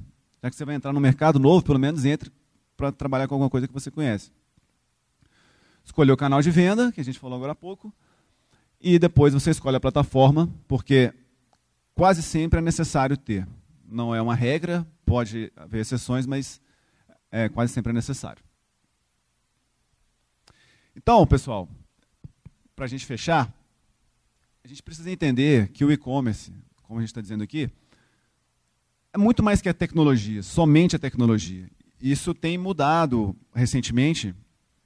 As pessoas olhavam para o e-commerce simplesmente como aquela, aquele site, aquela página, aquela loja virtual onde você pode ter a possibilidade de vender para as pessoas. Mas, na verdade, é muito mais do que isso.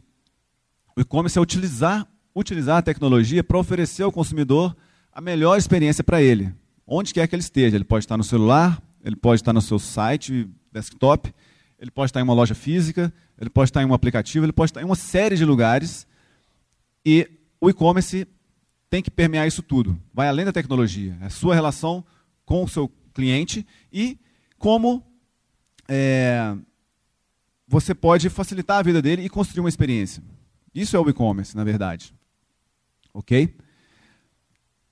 Então, antes da gente encerrar, eu prometi para vocês um presente.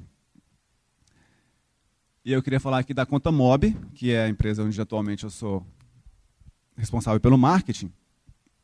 Conta Mob é uma empresa voltada mais para empreendedores, para mês, mas existe é, uma opção também de trabalhar uma roupagem para universitários. Então, você, como universitário, você é um, um empreendedor em potencial. E muitas vezes a gente não percebe, mas o universitário ele faz, ele empreende dentro da própria universidade. Você faz, transaciona com colegas, você faz uma série de coisas que te colocam no caminho da, do empreendedorismo. Então é bom você já começar a pensar nesse aspecto. A Contomóvel oferece uma série de produtos para esse público, mas enquanto você ainda não é empreendedor na prática, tem duas coisas que a Contomóvel pode oferecer para você. Uma conta digital, que é gratuita, e você pode movimentar tudo pela internet, você abre na hora, sem comprovação de renda, sem nada. É uma conta pré-paga. Você faz os depósitos e movimenta paga suas contas, faz saque, faz depósitos, faz transferências.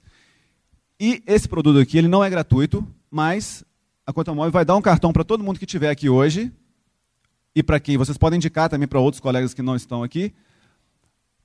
Guardem esse endereço aí do, do esse endereço encurtado aqui do Google. Entrando aqui, vocês fazem o cadastro e depois você, vocês mandam um e-mail para mim nesse endereço aqui, que a gente vai enviar para vocês um cartão gratuitamente. É um cartão de débito Visa, como vocês estão vendo aqui. Você faz compra em qualquer rede conveniada Visa, paga contas, enfim. Cartão de débito normal. Ok? É um presente aí da conta móvel para todos vocês. Indiquem. Basta passar aqueles dados lá e a gente vai enviar o cartão sem custos. Tá bom, pessoal? Então, obrigado por todos por estarem aqui hoje. Espero que tenha sido útil aí para todos. E a gente se vê em outra ocasião. Obrigado, gente.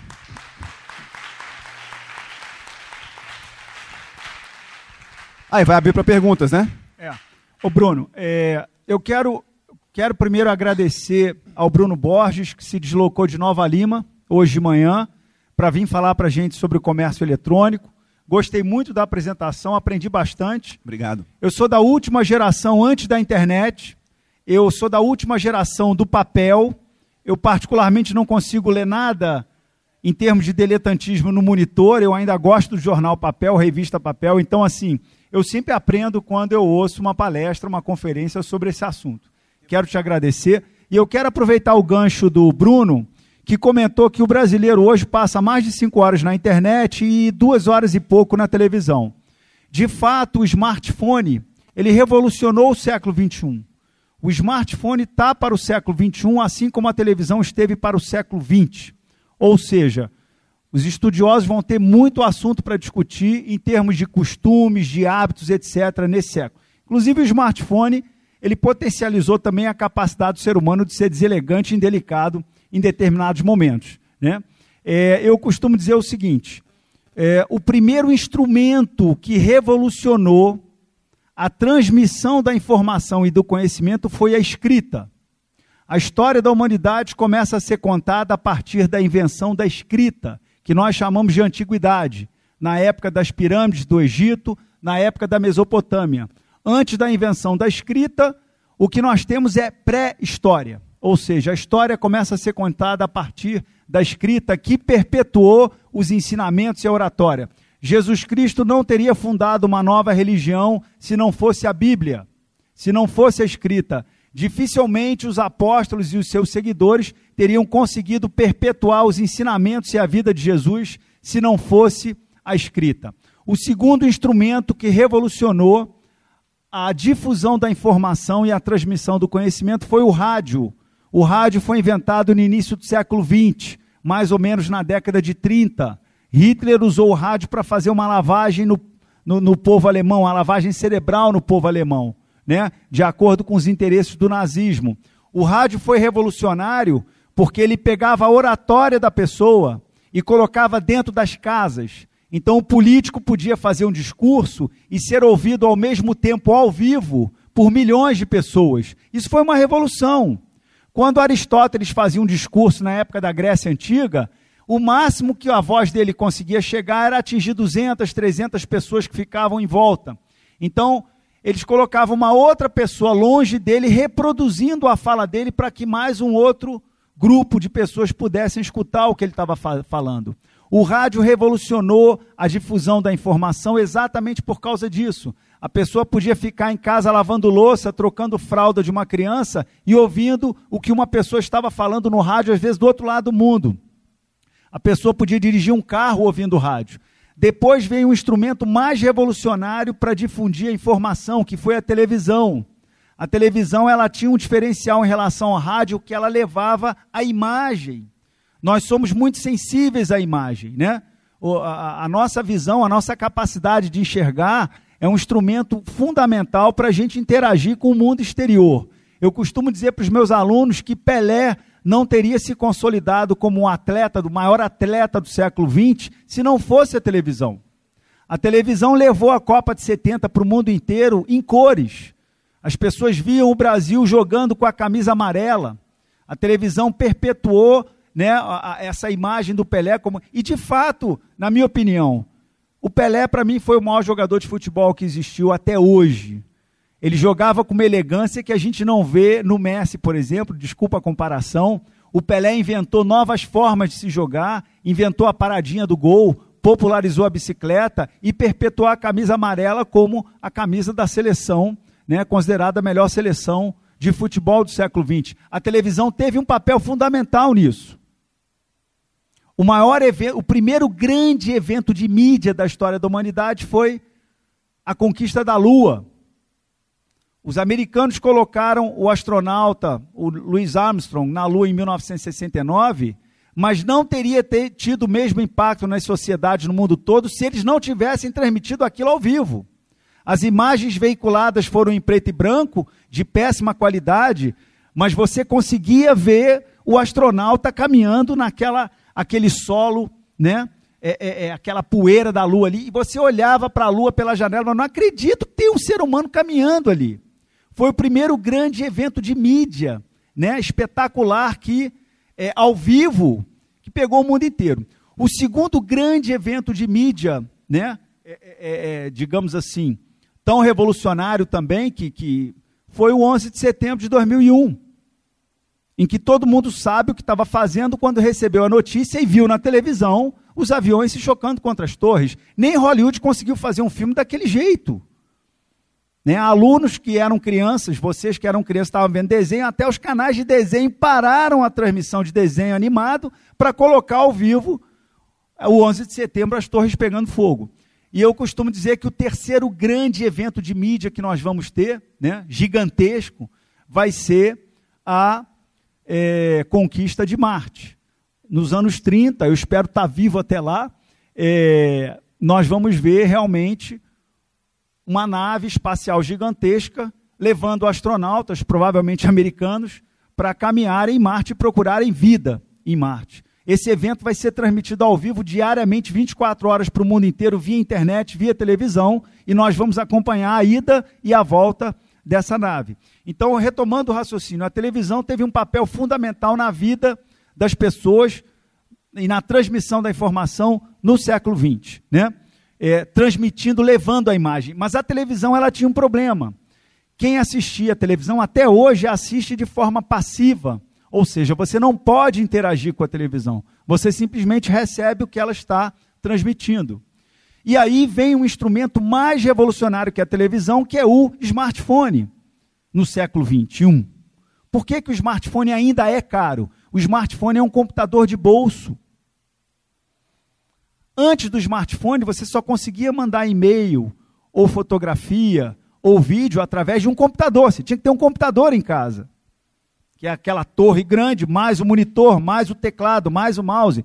O smartphone resumiu isso tudo no equipamento que cabe no bolso. Daí ele ainda ser caro. Isso aqui é uma revolução muito grande, maior do que a televisão. Por quê? Porque no smartphone você interage. Você passa a ser agente daquele assunto, daquela foto, daquele vídeo. É algo que a televisão não te dá essa possibilidade. Então, na verdade, isso aqui é uma revolução. E aí entra exatamente o assunto que o Bruno colocou hoje, a questão do comércio eletrônico. De você poder comprar por um smartphone e importar coisas do mundo inteiro. Eu conheço pessoas que compram produtos que vêm da China. Né? Isso é uma coisa impressionante. Não sei, talvez o século 22 crie um novo instrumento poderosíssimo de difusão da informação e do conhecimento. Talvez o smartphone no futuro não seja um aparelho, seja um chip que vai ser colocado debaixo da pele. E a partir de conexões cerebrais ou algo desse tipo, você consiga mandar informações, fotos e vídeos, etc. Né? Já se fala, o dinheiro está com os dias contados. O cartão de crédito é, é, plástico também. Também. A minha esposa, o cartão de crédito dela é no smartphone. Infelizmente, clonaram nos últimos dias, porque está sujeito a isso. Né? Mas o dinheiro, o cartão de crédito em, em, em plástico, ele vai acabar também. Então, a velocidade de, de, de, dessas transformações essa velocidade é muito rápida. Daí a gente ter escolhido esse assunto né, sobre o comércio eletrônico. Vamos abrir para as perguntas né, de quem estiver interessado em fazer. E eu já vou abrir, eu tenho uma pergunta para fazer, que é uma curiosidade que eu queria fazer para o Bruno, que é o seguinte. É, muitas pessoas importam via comércio eletrônico produtos que vêm da China, etc. Eu acho que o, o maior. É, um grande entrave que existe para fazer o comércio eletrônico crescer num ritmo mais acelerado ainda é o medo que a pessoa tem de fazer uma compra pela internet e o produto não chegar. Né? Então, isso acontece de vez em quando. Eu queria perguntar para o Bruno que, se você conhece realmente pessoas que importaram produtos de outro lugar do mundo que não chegou, né? E, e, e o, o que pode ser feito em relação a isso? Qual é a sua opinião, a sua visão sobre isso? Você está dizendo especificamente da compra internacional ou em geral? Tá. Olha, a compra internacional ela é realmente um pouco mais complicada, especialmente se vem da China, porque a gente não conhece tanto o mercado né, chinês. Se você fala de uma compra internacional de um site dos Estados Unidos, é um mercado mais conhecido, os sites normalmente são mais conhecidos, e a gente sabe que o mercado consumidor dos Estados Unidos é muito exigente. Então, até fazendo um paralelo com o Brasil e com os Estados Unidos no e-commerce, não existe lá, por exemplo, um site como o Reclame Aqui, porque não tem é, esse tipo de frustração. Na verdade, muitos e-commerces lá, alguns e-commerces, eles até enviam o produto para a pessoa, conhecendo os hábitos de compra dela, elas enviam produtos que têm a ver com o estilo de vida, é, com a seguinte mensagem: está aqui o produto, toma para você experimentar. Se você não me devolver em X dias, eu te cobro. Se você me devolver, tudo bem, não vai pagar nada. Então, fazendo esse paralelo com o mercado americano, um mercado muito mais sério. Agora, se você fala do mercado da China, eu tenho também notícias de pessoas que compraram e não receberam. Então, é, existe um certo risco em comprar da China. Tem sites chineses que são mais conhecidos, como Alibaba, esses sites são mais conhecidos, aí AliExpress, é verdade. Tem o Alibaba também, são os dois. O AliExpress é que é o chinês, né? Então, aí dá para ficar seguro. Mas um site chinês que você nunca viu é um pouco arriscado. Eu não recomendaria a compra, até porque eu não conheço um, mecanismo, como a gente tem no Brasil, o Reclame Aqui e o Ebit, são formas de você se resguardar na sua compra. Então, o EBIT é um, um selo que é, classifica os sites, os e-commerces, pelo nível de satisfação dos clientes. E o Reclame Aqui é geral, inclui também sites, então as pessoas antes de comprar podem consultar ali, podem consultar o Facebook se as pessoas estão reclamando, uma série de coisas. Já para um, um site chinês é bem mais difícil, até porque a gente não consegue ler em chinês, né? então complica um pouco. ok, e aí, perguntas? Ali, ó, a professora Elisa quer perguntar. Obrigada, né, Bruno, obrigada, Ricardo. É, e eu fiquei aqui pensando umas coisas assim, porque eu particularmente, eu tenho uma simpatia enorme por comércios, pequenos comércios tradicionais, né? aquele sapateiro que está anos ali naquele endereço, aquele armarinho que está ali anos naquele endereço. Eu, eu persigo um pouco alguns desses negócios assim e sou super tento ser bem fiel a eles. Armarinho, por exemplo, eu adoro uma loja de armarinho. Não sei porquê, mas eu adoro uma loja de armarinho. Eu sempre tenho que entrar, olhar as fitinhas coloridas, enfim, é uma coisa muito né, pessoal. E, e eu vejo como que os armarinhos, os tradicionais, estão desaparecendo. Então, alguns na, na, região da Savassi ali já sumiram. E recentemente eu estive num, ali também na, da, na região da Savassi, que eu costumo frequentar, e, e, o proprietário assim, empenhadíssimo em tentando, tentando se modernizar. E, ah, não, que agora eu tenho um cartão, porque agora você pode me mandar esse e-mail falando o que, que você. Né, porque a gente tem que evoluir. Eu, eu achando aquela, é, é, aquela preocupação dele, assim, eu, e, e, e, fiquei comovida, porque é, eu fico pensando, gente, será que ele consegue sobreviver? Né? É, e aí eu fico pensando que tem algumas outras marcas que conseguem manter essa cara de, parece que é produto da vovó, assim, mas que cresceram, por exemplo, Granado, Granado né, a marca Granado, que tem essa, as mar, a marca ainda é bem tradicional, a logomarca, o aspecto, né, mantém essências que você lembra o cheiro da sua avó, assim, então... E, e, e como que, é, que, que ela cresce, né? É uma empresa que está é, que é competitiva, que está presente. É, é, a gente vê lojas em shoppings importantes, enfim. É, e, e, outra, e aí eu fiquei lembrando de uma outra questão, por exemplo, a revista Piauí, é, ela tem, não sei se você já observou, ou, a, a, ela tem uma publicidade com um aspecto também super é, vintage, né, super antigo assim, e, e anunciando produtos, às vezes, aparentemente muito pouco comerciais dentro dessa nossa lógica moderna, né? É, é, ultra competitiva, enfim, alguém que vende é, um determinado pão artesanal, outro que faz alguma coisa, aquelas coisas que estão em vias de desaparecimento. Né? Eu fico me perguntando assim, é, Será que vai, que, que vai, que, que, que tem espaço ainda para esses comércios é, tradicionais ou se é, de fato a sobrevivência deles tem dias contados assim, não sei. Mas ao mesmo, só mais um detalhe que eu fico pensando. Há um tempo atrás eu, eu estive eu, eu, fazendo umas gravações em Santa Luzia, naquele centro histórico lindo de Santa Luzia, e eu lembro de uma venda que, vendi, que, é, que vendia produtos a granel, no pacotinho de. Fiquei encantada com aquilo. Achei uma coisa sensacional, porque você não vê mais. Ao mesmo tempo, eu tenho lido cada vez mais na internet.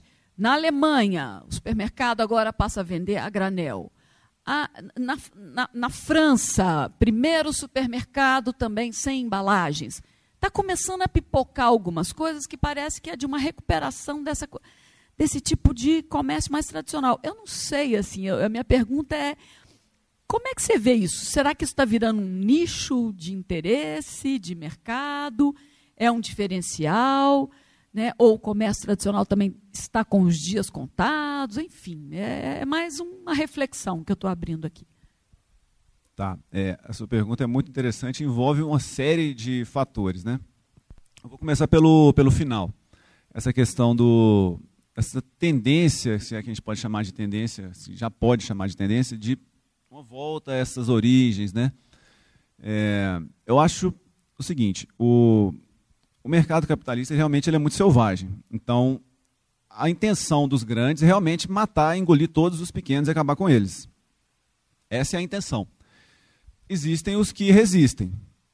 Ficou boa essa frase, existem os que resistem. É, é difícil, é muito difícil. E qual é, a, qual é a, a, forma de conseguir resistir a esse tipo de coisa? Você mesmo disse, é, é o nicho. Para o pequeno comerciante, seja no digital ou no, no mercado físico, me parece que ele só consegue competir com os grandes se ele tiver um mercado de nicho. Criar um nicho onde ele seja uma referência. E aí, como é que as pessoas conseguem isso? É muito uma questão de posicionamento de marca, que é o que essas marcas que você citou trabalham. Granado, por exemplo, é um ótimo exemplo, que trabalha isso. Não é o caso de nicho, porque é uma marca grande, já consolidada, mas ela trabalha uma comunicação muito particular, muito peculiar, para trazer essa imagem de um produto de nicho, que é, qual que seria esse nicho? Pessoas que têm essa, um certo saudosismo, que gostam daquele produto mais artesanal, que gostam da, da, da venda a granel, que é super, eu acho, eu acho super legal. Eu também valorizo demais esses pequenos e acho que a gente deveria apoiar, comprar do, do, do produtor local, das, das, coisas locais, porque eles estão ali na nossa comunidade, eles estão gerando um bem para a comunidade, ali no nosso próximo da gente. Nada contra as grandes corporações, elas movimentam a economia e tudo mais, mas você não deixa de movimentar a economia comprando do pequeno. E aí, lá voltando ao final da pergunta, eu vi algumas coisas sobre isso mesmo, de que na Alemanha e na França existe essa tendência de, de dessa volta a uma coisa um pouco mais tradicional, eu acho que está muito ligado à, consciência social e ambiental, porque a grande indústria é muito poluente. Pensando numa coisa básica, a embalagem que você deixa de consumir comprando a granel já, já faria um bem muito grande para o meio ambiente se fosse se isso acontecesse em escala.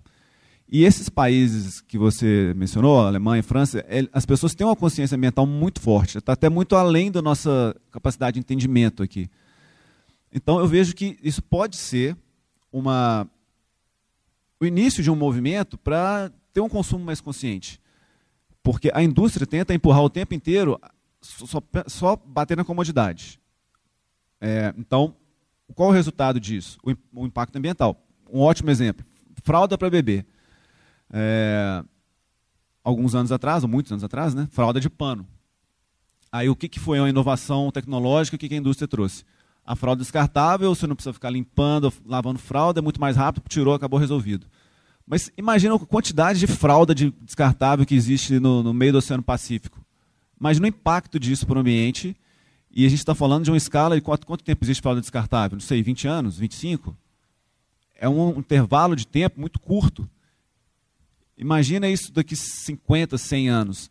Então, eu tenho, isso é uma opinião muito pessoal, que a gente, como sociedade, a gente precisa realmente caminhar para um consumo mais consciente, porque o planeta não suporta isso por muito tempo. Ele está suportando por um período de tempo mais curto, porque a gente ainda não conseguiu, como pequenos que somos no, no ambiente, a gente ainda não conseguiu chegar à escala de ter o, o grande impacto, mas isso uma hora vai acontecer. Então, eu acredito que esses movimentos que você mencionou na França e na, e na Alemanha podem ser o início de um comportamento de consumo mais consciente. Eu gostaria muito que fossem, eu realmente me importo com isso. E, nesse sentido, a gente pode caminhar para tentar fortalecer o, produtor local, o, o, vendedor local, que são esses pequenos do bairro que ficam muito vulneráveis, né, com, com, competindo com os grandes. Então, respondendo mais objetivamente aquele, aquela questão inicial, o caminho é o nicho. Ou, na, na internet, com certeza é o nicho. E para o local, é, para o físico, o nicho também importa, mas ele conseguir, de repente, se comunicar com o público que valoriza aquele atendimento mais próximo, que valoriza conhecer o, o dono da loja, saber o que, que ele vai encontrar. Então, passa muito pelo atendimento e também de encontrar o nicho e a comunicação certa com aquele público que valoriza isso. Posso, posso só puxar o, o gancho do, do Bruno e do que você falou? Essa volta ao tradicional, como você mencionou, eu acho que ela, ela vai continuar existindo com força enquanto a nossa geração estiver viva. Né? Eu vou fazer uma outra comparação. O jornal em papel, ele tende a desaparecer. Por exemplo, o Tempo era aquele jornal mais maior, né? o Tempo virou tabloide, né? que já é uma perda, porque você tem uma quantidade de papel menor, etc. Mas em termos de conteúdo, ele perde. Né? Então, agora, essa geração, a geração Z, né, se eu não me engano, essa geração não lê jornal papel, ela vai ler jornal na internet, numa tela. Uma aluna minha ficou chocada. Oi? Pode falar. É, é, também tem isso, né? Inclusive, antigamente num consultório as pessoas esperavam para ser atendidas pelo médico lendo a revista ou jornal. Agora não tem mais isso, é só o WhatsApp, é uma coisa que não acrescenta muito, né? Mas eu, por exemplo, eu assino o jornal o Globo. Esse jornal é produzido lá no Rio de Janeiro, depois ele é colocado numa van, ele sobe a 040, ele faz 450 quilômetros para chegar até a minha casa. Eu recebo esse jornal todo dia às 7 mil, 8 horas da manhã, o jornal físico, em papel. Quando uma aluna soube disso, ela ficou chocada. Ela falou: Mas peraí, o jornal é feito no Rio e viaja 500 quilômetros para você ler? Por que você não lê na tela? Ela não entende isso, né? É claro que a tela eu não posso dobrar, botar debaixo do braço, levar para uma praia ou levar para a beira de uma piscina, é diferente, né? É... Por enquanto, né? Porque em breve vai poder. Exatamente. Já existe tecnologia. Exatamente, exatamente. Embora o, esse tipo de radiação aqui faça mal à vista, né? Nós vamos ter uma geração aí sofrendo problemas sérios de visão lá para frente por causa disso. Isso aqui emite radiação, a radiação ela afeta. Mas assim. É... Os leitores digitais resolvem isso aí. Eles não, ah, eles, é? A tela deles não emite luz. Ah, é uma ah, outra tecnologia que é, é, ele inverte, né? Onde está onde tem o texto em preto, ele não está emitindo luz, ele está deixando de. Eu não sei explicar muito bem, mas eu sei que a tela do, do, do Kindle, por exemplo, ela não emite luz. É outra tecnologia. Quer dizer, falou quem entende, né? Já acharam uma solução aí, né? Agora, só para finalizar, é, você falou do sapateiro. Lá no Coração Eucarístico, na rua Dom José Gaspar, você deve ter visto, tem um sapateiro lá.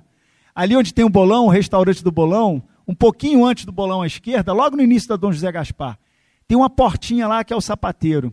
E eu olhava aquilo e dizia, mas esse, esse, esse, E ele sobrevive com isso, já é um senhor já. E quando você entra, você olha assim, tem sapato até o teto. Quer dizer, ele tem cliente ainda, né? mas ele é um dos últimos que está sobrevivendo. É, o... Quando ele fechar a loja dele, quebrou o sapato, aquele seu sapato de 300, 400 reais, você não vai ter onde consertar, você vai ter que comprar outro, né? Mas é um dos poucos nichos que sobrevivem ainda, né?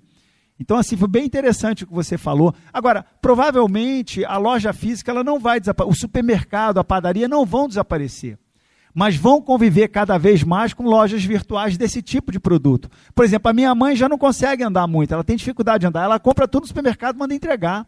E, o, e, a população brasileira está envelhecendo rapidamente. Né? Então, a gente vai ter aí um, uma concorrência das virtuais que vão entregar esses produtos em casa. Né? A internet das coisas está aí para dizer isso. Né? E, e, mas é isso, muito interessante a sua observação. Né? Eu, eu compartilho muito com você disso. E aí, mais perguntas, gente? Ok, são 10h40, nós vamos encerrar essa primeira palestra do dia. E eu convido, após o intervalo de 10, 15 minutos, eu convido a todos. Nós, a próxima palestra vai ser e-commerce e o direito do consumidor. O Bruno abordou a questão do comércio, né? Do consumidor. Nós vamos agora abordar a questão do direito do consumidor, que é um professor é, da PUC, que é o Rodolfo Barreto, que vai vir falar para vocês daqui a pouco, ok? Então, muito obrigado, agradeço muito, viu, a sua paciência, Eu agradeço o convite, foi um prazer e conta comigo para os próximos aí. Obrigado, gente. Ok, obrigado a vocês também, viu? Vamos ouvir a segunda conferência E-Commerce e o Direito do Consumidor com Rodolfo Barreto Sampaio Júnior. Bom dia a todos. É com alegria que o colegiado de direito é, abre essa conferência de hoje, E-Commerce e os Direitos do Consumidor. O conferencista é o professor doutor é, Rodolfo Barreto Sampaio Júnior, que quase ninguém conhece, né? O professor Rodolfo é doutor em Direito Civil pela Universidade Federal de Minas Gerais. Ele é professor aqui da nossa universidade, professor da Faculdade de Direito Milton Campos, professor do programa de pós-graduação é, em Direito aqui da nossa universidade, procurador do Estado de Minas Gerais. E aí ele dispensa outras apresentações. Vou passar a palavra para ele. Obrigado, professor Robson. Bom dia a todos.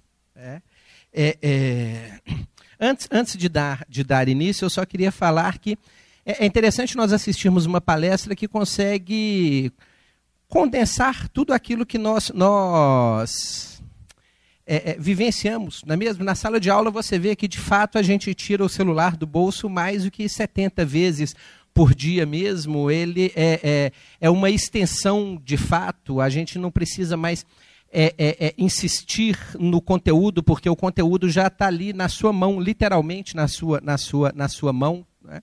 E, isso até, até mostra como que a universidade ela foi ficando parada no tempo também, né? ou seja, como que nós professores não conseguimos evoluir, não conseguimos acompanhar as novas tecnologias e insistimos ainda naquele modelo de ficar uma hora e quarenta falando na cabeça de vocês, 30 minutos colocando a matéria no quadro. É, é, é, certamente a, a universidade ela precisa se reinventar e ela precisa é, é, conhecer as novas tecnologias e ela precisa, de fato, é, é, é, conseguir entrar no mundo virtual, porque o que acontece é que nós estamos ficando muito atrás de vocês. É? Mas, é, não, aliás, só antes de dar, dar início também, né, é, engraçado como que as, as pessoas elas têm as suas visões pessoais, não é? Ele falando da ida do homem à lua, das Torres Gêmeas. Eu tenho certeza que, para mim e para o professor Ari, que chega agora, né, para nossa satisfação, para nós nenhuma imagem é melhor do que aquela que nós fazemos mentalmente quando ouvimos o Caixa narrando o milagre do horto, não é mesmo? Ali certamente não há imagem que se sobreponha àquela, àquela imagem. É, é. Ô, gente, então eu falo sobre os aspectos jurídicos do é, é, e-commerce. E nós podemos ver que, nos últimos anos, tem havido um aumento no faturamento do comércio eletrônico. Então, no ano de 2011, que é essa primeira coluna, nós tínhamos algo como 17 bilhões de reais de faturamento e agora, em 2017, nós temos uma previsão que chegará a quase 50 bilhões o faturamento do comércio eletrônico. O número de pedidos ele também cresce exponencialmente. Né? Então, nós tínhamos é, é, pouco mais de 60, ali era aproximadamente 64 milhões de pedidos em 2012, e em 2016 nós terminamos com 106 milhões de, de pedidos. E isso consideramos que nós passamos aí por uma das piores crises da nossa, da nossa história, né? que certamente teve um impacto em toda a atividade econômica, mas ainda assim, mesmo com todo esse impacto, nós observamos que houve um, um, um aumento significativo na, na, na, no comércio eletrônico. E, e, e, o, e, o, professor de antes ele já tinha, já tinha mencionado esse, esse dado. Né? Eu não sei se vocês conseguirão enxergar ali, mas em 2012, a compra média era de 342 reais. Hoje a compra ela já vai para 417 milhões de reais cada, cada pedido. Então, isso demonstra efetivamente que aquele é, é, é, o comércio eletrônico ele de fato veio para ficar, ele veio efetivamente para se, se, se estabelecer. E o detalhe é que na medida em que ele cresce, o comércio físico ele vai diminuindo. Então, as pesquisas mostram que 25% dos shopping centers vão fechar até o ano de 2022. Você não precisa mais ir à loja comprar se você pode comprar diretamente pela internet, se você pode comprar diretamente pelo celular. Né? Então isso começa a ter um, um, um, impacto, inclusive nas lojas, nas lojas é, é, físicas. Né? Na última Black Friday nos Estados Unidos, as compras pela internet chegaram a 109 milhões de pessoas. E nas lojas físicas, 99 milhões de pessoas. Então, é, é, é, nós podemos verificar que a tendência é, de fato, a de que o comércio eletrônico ele supere o comércio virtual. Né? E aí nós temos uma dúvida. Tá, qual é a lei que vai se aplicar para o comércio eletrônico? É, existe alguma lei específica para o comércio eletrônico? Vocês todos já sabem, é, já, já passaram por mim que as duas leis básicas que vão reger as relações privadas são o Código Civil, ali uma imagem do Código de, de 16, é, e o Código de Defesa do Consumidor, nenhum dos quais tem disposições acerca do comércio eletrônico. Tá? Uma das críticas feitas ao código de 2002 era de que ele não traria regras a respeito do comércio eletrônico, mas não era possível que de fato ele trouxesse, na medida em que o seu anteprojeto foi concluído no final dos anos 60. Né? Então era, é, era inviável que o nosso código, que entrou em vigor em 2002, tivesse alguma regra sobre comércio eletrônico, já que ele foi elaborado ainda no finzinho dos anos é, é, 60, começo dos anos, dos anos 70. O Código de Defesa do Consumidor ele também não conseguiu é, é, compreender, né, ou na, na época quando ele foi feito, após a Constituição de 88, a internet ainda engatinhava e sequer se imaginava que seria necessário nós termos uma regulamentação para essas questões virtuais. E aí vocês me perguntam, mas Rodolfo, mas a lei de fato ela é necessária? Eu preciso de uma, uma, uma lei para tratar dessas, dessas questões? Ou as regras tradicionais do Código Civil e do Código Civil, elas são capazes de resolver os problemas que nós temos? Tá? Eu diria que, na minha opinião, alguma regulamentação sim é necessária o, nosso mercado ele ainda é um mercado selvagem. Não é? O, o, o, comprometimento com o consumidor, o respeito pelo consumidor, ainda não é a regra efetivamente. Portanto, é, é, existe a necessidade de uma, de uma lei. Eu separei um filmezinho aqui, breve, de dois minutos, para que a gente pense sobre a necessidade ou não da lei. Professor Robson, posso te pedir licença só um minutinho? Obrigado. Nesse momento, vocês veem que apesar de tudo, eu ainda tenho um pé lá naquela geração dos anos 70. Porque o meu conhecimento tecnológico ele me leva a interromper o fluxo natural para ficar assim. Tem jeito de aumentar o volume aí? Esse filmezinho ele realmente ilustra uma realidade do nosso mercado de consumo, que é a falta de respeito pelo consumidor. É, na verdade, é, o que aqueles empresários eles passaram é o que vários consumidores passam o tempo inteiro é, é, em reclamações infindáveis, em transferência de um atendente para outro atendente, em te deixarem simplesmente no vácuo, em a sua ligação cair, em você chegar na loja e não ser, não ser atendido. Eu me lembro até hoje de um, um processo que nós tivemos que o gerente da loja, a loja foi processada porque o gerente bateu no consumidor, porque o consumidor estava reclamando, né? Falou, não, esse consumidor era muito chato, ele estava vindo duas vezes, né? Então, é, é, e, e, não era um muquifo, não, né? Era uma loja conhecida, respeitável. Então, é, é, efetivamente, nós verificamos que a ausência de uma legislação específica permitia né, que houvesse um maior é, é, descaso com o consumidor. Eu me lembro que no início do comércio eletrônico, nós tínhamos uma dificuldade significativa para acharmos os dados necessários para que você pudesse fazer a reclamação, para que você pudesse entrar em contato com a outra parte, para que você pudesse exercer o seu direito de arrependimento.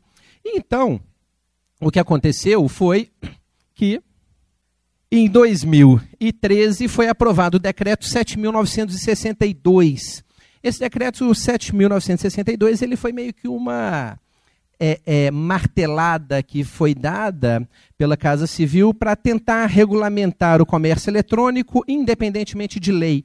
Como a lei ela não caminhava no, no Congresso, nós temos aí três projetos de lei que estão, estão em, em, andamento e como eles estavam parados, então a regulamentação ela se deu por meio de decreto, obviamente não tem força de lei, mas ela serve para estabelecer, ou esse decreto serve para estabelecer alguns parâmetros do comércio eletrônico.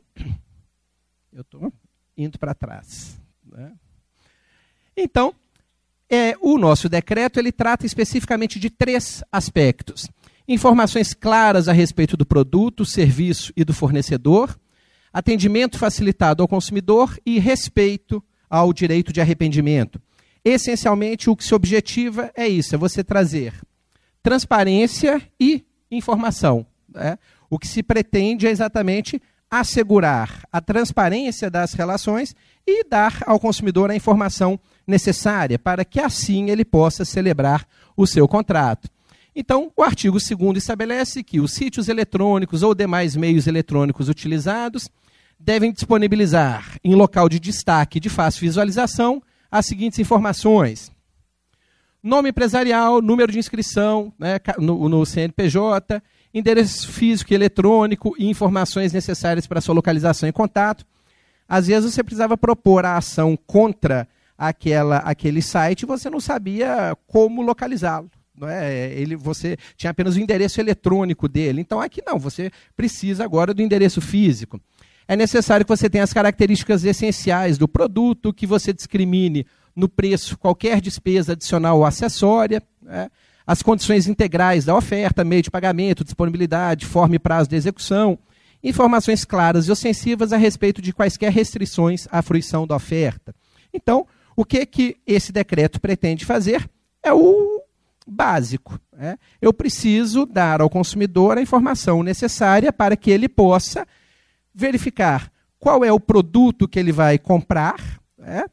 é, qual, quanto ele vai pagar, quando ele vai receber, se existe alguma despesa extraordinária. Então, é, é, é o decreto ele não traz absolutamente nada é, que seja exorbitante, nada que seja é, é, abusivo ou que imponha uma obrigação excessiva para o empresário. Ele simplesmente pede que você estabeleça quais os produtos que serão comprados ou quais são as características daqueles produtos. Né? Aqui, vamos pegar aleatoriamente um site. Tá? Ó, primeiro site que eu apareço já está aqui, não é? Então, aqui o que é que você tem? Um site de comércio eletrônico, em que e o palestrante anterior falando, né, assim, ah, você está lá olhando na Vogue. Eu pensei que na Vogue, tá lá na loja do galo.com. Então, ó, vamos descer, ó. Aqui embaixo, né, tem falando, ó, ah, cadê? Tá, tá, tá. O endereço físico, Olegário Maciel, nem precisa falar, todos sabem, Lourdes, Belo Horizonte, CEP, CNPJ. Aqui eu trago, então, aqueles endereços que são exigidos pelo decreto. Aqui em cima eu estabeleço quais são as formas de pagamento. Aqui em cima eu tenho as regras sobre política e ajuda. Né?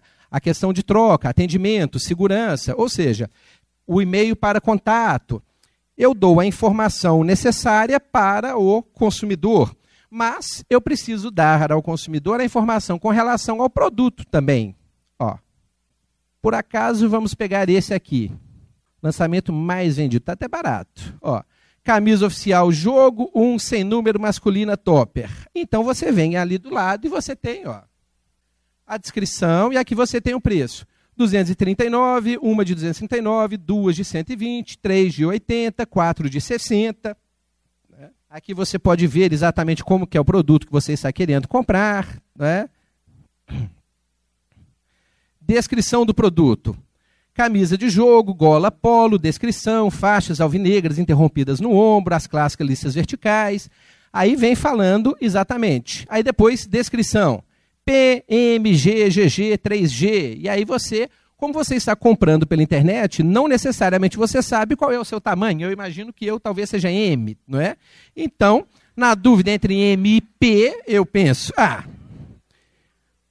ah, certamente eu fico mais para P, pelo que eu tenho visto aqui, não é? Então, a, a, a, a, é. Eu compraria M por cautela, né? Mas ali você já pode comprar e medir exatamente, falar, ah, não, essa daqui é que vai ser mais adequada para mim. Rodolfinho certamente fica melhor. Na, na, na, na, M ficará mais confortável ali. E a ideia, portanto, da, da, da, do decreto, qual é? É eu permitir que o consumidor tenha acesso à informação necessária. Tá? Se eu coloco simplesmente PM, GGG e 3G, não necessariamente eu saberei o que é, é, é, é, que é cada uma, uma delas, não é mesmo? Então, ali eu tenho parâmetros que vão me auxiliar a fazer aquela compra. Eu tenho a descrição do produto que é suficiente para que eu possa fazer a compra. É, este final de semana eu procurava um projetor para comprar. Né? E aí você entra no site, vem todos os modelos e aí vem a descrição de cada um deles falando que são lumens, aí eu descobri que existem os lumens e os lumens eles são necessários no momento que você vai, vai, vai fazer a compra. Então, é necessário que você acabe com essa assimetria de informação, com essa diferença de informações que existe e que deixa o consumidor de fato vulnerável. Né? A maior vulnerabilidade do consumidor é a, a, a de informação, porque ele não sabe necessariamente o que é que ele está comprando. Né? Por isso que a primeira exigência legal que nós temos é exatamente a de nós trazermos as características do produto, os dados do site. Tá? Além disso, nós podemos ir lá no artigo 3 mentira, no artigo 4 que fala do direito de arrependimento.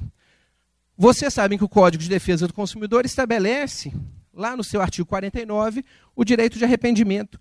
O direito da pessoa refletir sobre aquele ato que ela praticou e desistir dele. Né? É, é, o direito de arrependimento ele surge inicialmente para a venda que é feita fora do estabelecimento, a venda que é feita no domicílio. Então, é, é, é aquele chamado marketing agressivo. Você é visitado pelo vendedor, você não está preparado naquele psicologicamente preparado naquele momento, então você acaba comprando aquele produto sem ter refletido adequadamente. Então, o Código de Defesa do Consumidor ele veio justamente estabelecendo um prazo de reflexão e arrependimento.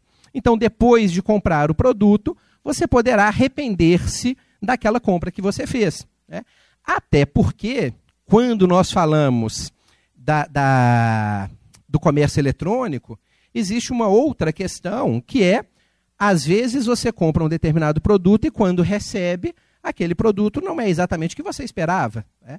A, a, as qualidades que você esperava são muito distintas das qualidades que efetivamente aquele produto ele apresenta. Então existe a possibilidade de você devolver aquele produto sem que você precise explicar exatamente o porquê. Você simplesmente devolve, fala, não estou satisfeito, estou devolvendo o produto, você resolve ali o seu contrato. O nosso decreto, ele trata especificamente do direito de arrependimento no artigo 5 O fornecedor deve informar de forma clara e ostensiva os meios adequados e eficazes para o exercício do direito de arrependimento pelo consumidor. Tá? E aí, ele traz algumas regras a respeito. Vocês viram lá naquela loja que, por coincidência, eu abri, que falava exatamente da política de é, é, é, devolução daquele produto. Então, o parágrafo primeiro: o consumidor poderá exercer seu direito de arrependimento pela mesma ferramenta utilizada para a contratação. Tá? O exercício do direito de arrependimento implica a rescisão dos contratos acessórios, sem qualquer ônus para o consumidor eu volto a falar desse primeiro depois. Esse segundo daqui, gente, ele é, ele é, ele é importante porque ele fala dos chamados contratos coligados. Tá? Imagine que você compra um determinado produto e você financia esse produto. Tá? Você faz um contrato de financiamento para a aquisição daquele produto. Você podia rescindir a compra e venda tá? e devolver o produto, mas o financiamento continuava.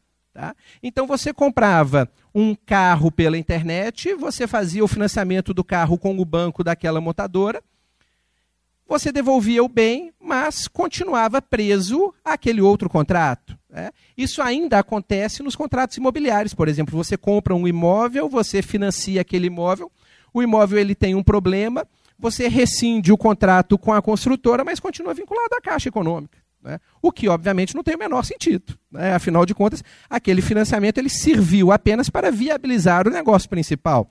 Se o negócio principal foi rescindido, então aquele outro contrato secundário ou coligado deveria ter sido rescindido também. Mas isso aparece agora. Né? O exercício do direito de arrependimento implica a rescisão dos contratos acessórios sem qualquer ônus para o consumidor. Aí depois, o exercício do direito de arrependimento será comunicado pela instituição financeira para que não lance na fatura do cartão, ou caso tenha sido lançado, para que faça o estorno. Né? E o fornecedor deve enviar ao consumidor confirmação imediata do recebimento da manifestação de arrependimento. Então nós podemos pegar, vamos também pegar aleatoriamente um determinado site. Aí como nós já fomos presenteados com o site do Galo, vamos pegar um outro aqui. Ó. Aquele já cumpre as regras, então vamos ver. Né? Você pega o das Casas Bahia. Então, vem todo o site bonito, falando das ofertas, a descrição dos produtos. Vão lá para baixo. Aí aqui embaixo ele vem, né? Aonde que está? Ó, política de troca e devolução. Novamente você vê o mesmo que nós vimos lá naquele outro site. Né? As formas de pagamento, a forma de contato que fica logo aqui embaixo. E ali vem a política de troca e devolução. Fácil de você localizar. Informações gerais, nosso compromisso é com a sua satisfação, para evitar problema, fique atento à descrição, voltagem do produto, etc. E arrependimento. Pera que eu tenho que descer mais, né? Então eles mencionam que, de acordo com o Código de Defesa do Consumidor, existe a possibilidade de, em sete dias, exercer o direito de arrependimento. A solicitação de desistência será acatada desde que seja efetuado por meio de contato com o serviço de atendimento ao cliente em até sete dias corridos após o recebimento do produto. A mercadoria seja devolvida às Casas Bahia ou ao seu fornecedor, dependendo do caso, em sua embalagem original, sem que tenha sido utilizada. Né? O direito de arrependimento leva ao desfazimento da compra, e assim como o consumidor tem direito à restituição dos valores pagos, o fornecedor tem direito de receber o produto intacto. Né? E no caso de cancelamento da compra por arrependimento, o valor pago pelo cliente será integralmente devolvido conforme descrito no item ressarcimento de valores. Então, no site aqui você já verifica que vem as regras a respeito do exercício do direito de arrependimento. Eu ficaria na dúvida com relação àquele contato por meio do serviço de atendimento ao cliente. É, não dá para saber se é, é, é, pelo site que você acessa o serviço de atendimento ao cliente ou se você precisaria entrar em contato ligando para lá. Não é?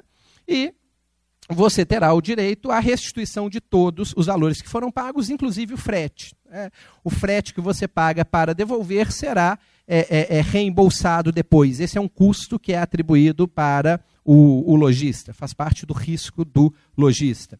Então, nós podemos falar que é, o nosso decreto, ele, na medida do possível, resolveu algumas questões informacionais que perturbavam o consumidor. Porque agora o consumidor ele consegue ter acesso à descrição do produto e às informações necessárias, caso ele precise rescindir aquele contrato ou caso ele precise é, é, é, acionar judicialmente aquele comerciante. Mas vocês veem que aqui a gente bate o pênalti, o escanteio corre para cabecear, né? Não, acho que agora não precisa não, obrigado. Ó. Vocês falam assim, ó, então já que o decreto fala de tudo, resolveu o problema, estamos terminando, né? Não, estamos quase terminando, né? Quase passando ali a nossa, a nossa bandeira de chegada, tá? Existem ainda dois problemas que eu queria discutir com vocês. Na verdade, existem vários problemas. Né? O comércio eletrônico ele tem vários problemas. É, é, é, um que merece uma, uma discussão específica é a questão do superendividamento. Né? O superendividamento que é facilitado hoje pelos, pelos meios é, é, virtuais. Se você pega o seu aplicativo do banco, tem lá falando: você tem crédito consignado para ser utilizado, você tem um empréstimo pessoal para ser utilizado. Então, o acesso fácil faz com que você é, é, acabe se endividando em um, em um, em um de uma forma superior àquela que seria, seria recomendável. Né? Mas é, essa questão nós podemos falar na próxima escape. Né? É, agora eu queria ver com vocês a questão do erro gráfico e dos produtos ou serviços digitais. Tá? A questão gráfico é que nós temos uma TV LED Smart de 55 por 279 reais à vista. Tá? Obviamente, nós temos um erro gráfico nesse caso. Tá? Não há a menor dúvida de que essa televisão não custa 279 reais, tá? Então, vocês me perguntam, Rodolfo, quando eu tiver o erro é, é, gráfico, como eu vou fazer? Como que eu vou proceder? O Código de Defesa do Consumidor estabelece que, havendo divergência de preços, vai vigorar o preço mais baixo. Tá? E ele estabelece que o fornecedor se compromete pela oferta que foi divulgada. Então, a rigor, quando eu tenho um anúncio como esse de 279 reais, ainda que no caixa o valor fosse superior, o consumidor teria o direito de comprar pelo valor mais baixo. Tá? No entanto, quando a jurisprudência analisa essa situação, o que a jurisprudência tem utilizado é a teoria da confiança. Os tribunais têm é, é, é, é, é procurado verificar, né, eles querem ver se, no caso concreto, era possível o consumidor perceber que se tratava de um erro gráfico ou não. Tá? Ou seja, se a disparidade ela é gritante, se obviamente você está diante de um erro, então o consumidor ele não vai ter a sua confiança despertada naquele caso. Tá? E, portanto, como que se tutela é essa confiança, essa confiança legítima por parte do consumidor, então os tribunais dizem que, num caso como esse, em que a TV sai por 279 reais, não haveria a obrigação do comerciante vender por esse preço o raciocínio é de que você tutela a boa-fé, mas a boa-fé é das duas partes, tanto do fornecedor quanto do consumidor. Naquele caso em que o consumidor utiliza aquela propaganda chamariz, em que ele coloca o preço do produto mais baixo simplesmente para atrair o consumidor, nesse caso, o tribunal o obriga a vender pelo preço mais baixo ou nas condições que foram anunciadas. No entanto, quando você tem o erro gráfico, o entendimento é no sentido contrário. Fala assim: olha, é, eu quero tutelar a, a, a, as boas relações negociais e não a má-fé por parte do consumidor.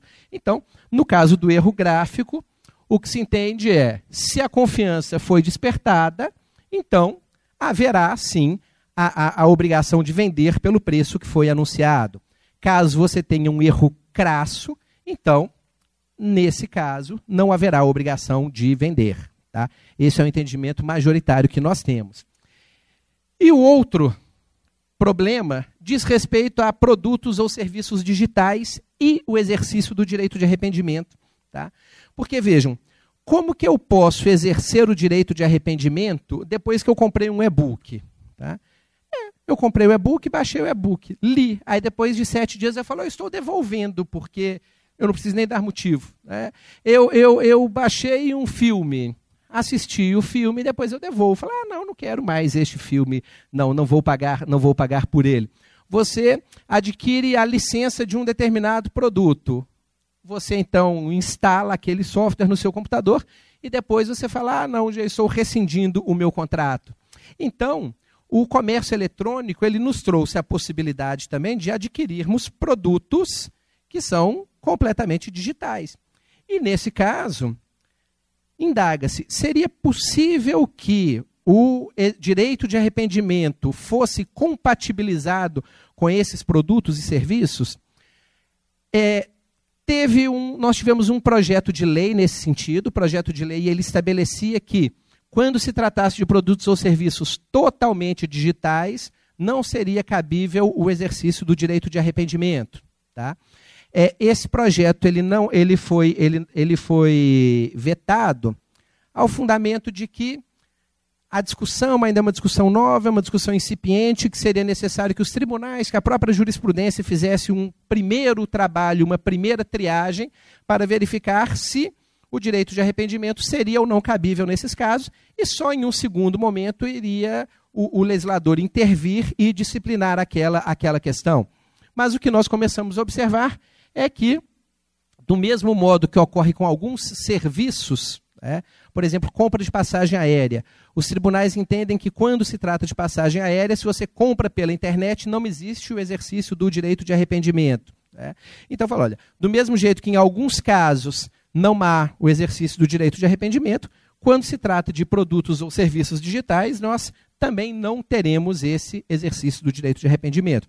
Até porque é, é, é não haveria a possibilidade de devolução daquele, daquele produto. Tá? Essencialmente, essas eram as considerações que eu queria fazer com vocês e agradeço terem ficado até agora. Obrigado.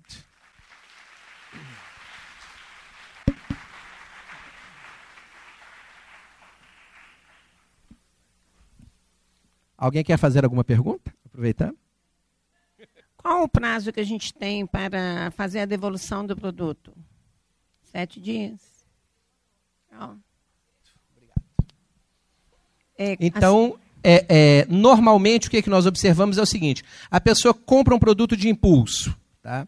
Então, ela vai se arrepender logo no momento em que ela fez aquela compra. Ou seja, após a compra, ela faz, ela, ela se arrepende. Tá? O produto não corresponde à sua expectativa. Aí sim ela vai é, é, é, rescindir o contrato sete dias depois da, da, do recebimento. Ok, obrigada. Nada.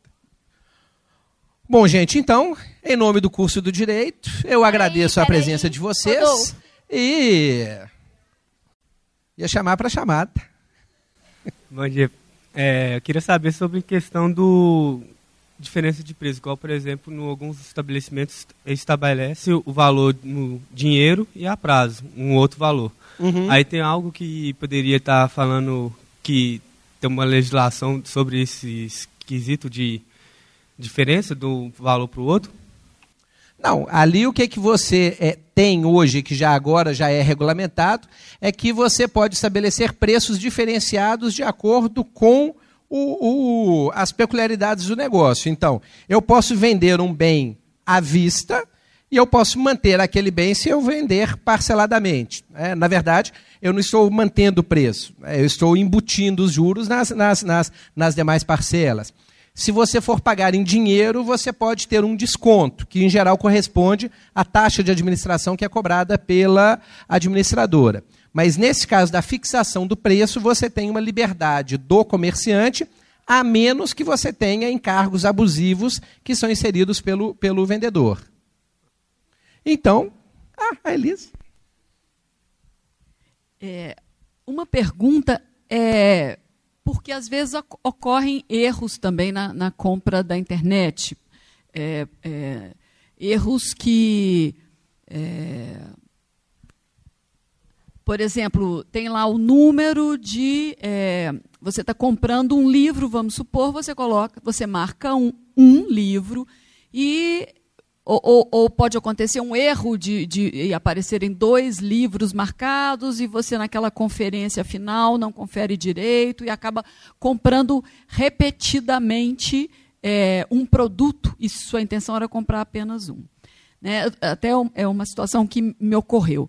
É, e, enfim, tem o telefone de contato, tem o e-mail de contato, você comunica que houve o erro, mas é um processo nem sempre muito ágil, né? Esse retorno que você tem. E aí vem o retorno, mas aí, mas ele, ah, então nos envie novamente o produto para que você ganhe esse crédito, porque não era possível abater da compra, enfim.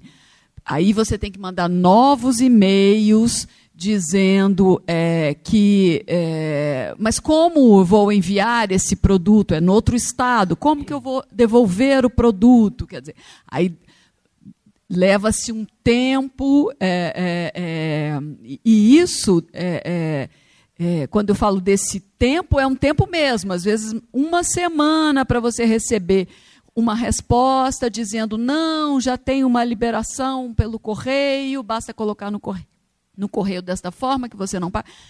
Enfim, é, é, é aquela velha história, de que você chega a ponto de querer desistir de devolver e assumir aquele, aquele e receber aquele crédito, porque o processo para compra ela é num clique, muito rápido. Tanto que errou, errou.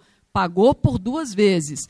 Mas esse processo, houve um erro, precisamos consertar isso, blá, blá, blá, é super moroso dentro eu imag- de, um site de compras super bem é, avaliado, digamos assim.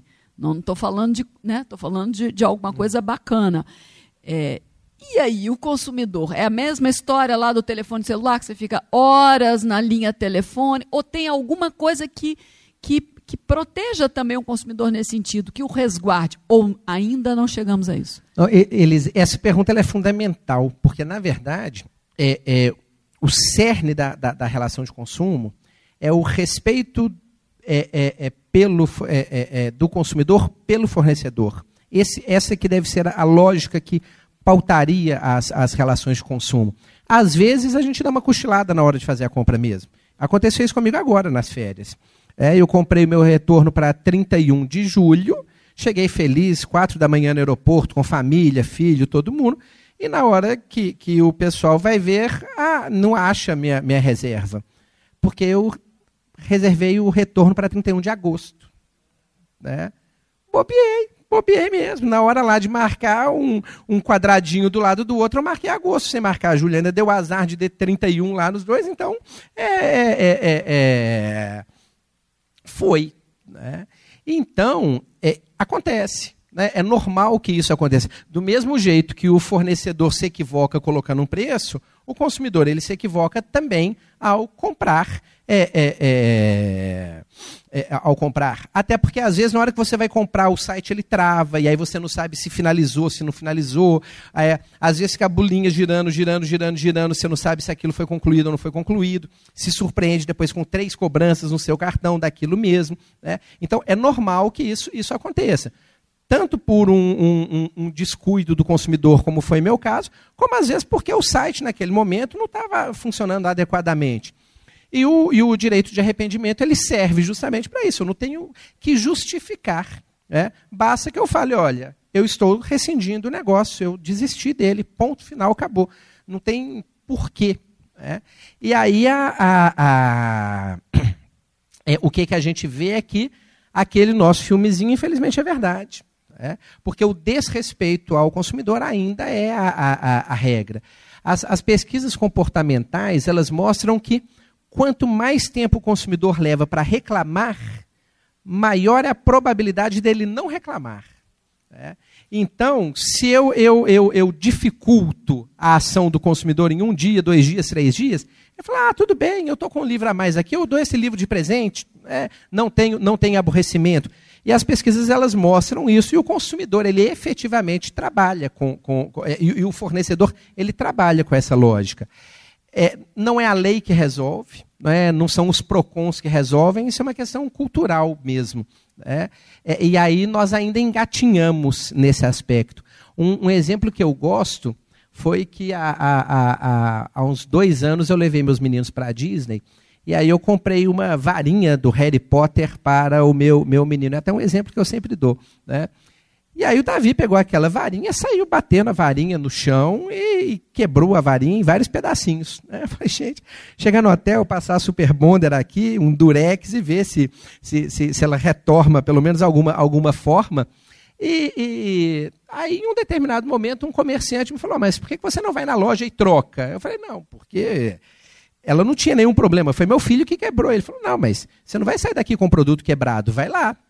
Aí eu fui com a maior falta de graça no estabelecimento. Falei: Olha, a varinha quebrou, mas foi meu filho, isso lá com aquele inglês tosco, né? tropeçando nas, nas palavras. E o cara falou: Não, não tem problema nenhum, me dá aqui. Pegou aquela varinha e me entregou uma outra depois. Né? É, é, é algo que dificilmente aconteceria no Brasil. É, dificilmente um comerciante ia virar e falar assim: olha, você quebrou esse produto aqui, não tem problema não, eu vou te entregar um novo e vou ficar com, com, com, com, com o prejuízo. É, é, é, esse, esse, eu estou em outro continente citando o tratamento que me foi dado, né, e eu cito sempre esse, esse, esse mesmo exemplo, ou seja, é, é, quando o consumidor ele é bem tratado, isso redunda em ganhos para o, o consumidor. Mas no Brasil, a, o, o, o lojista ainda não consegue ter essa percepção. Né?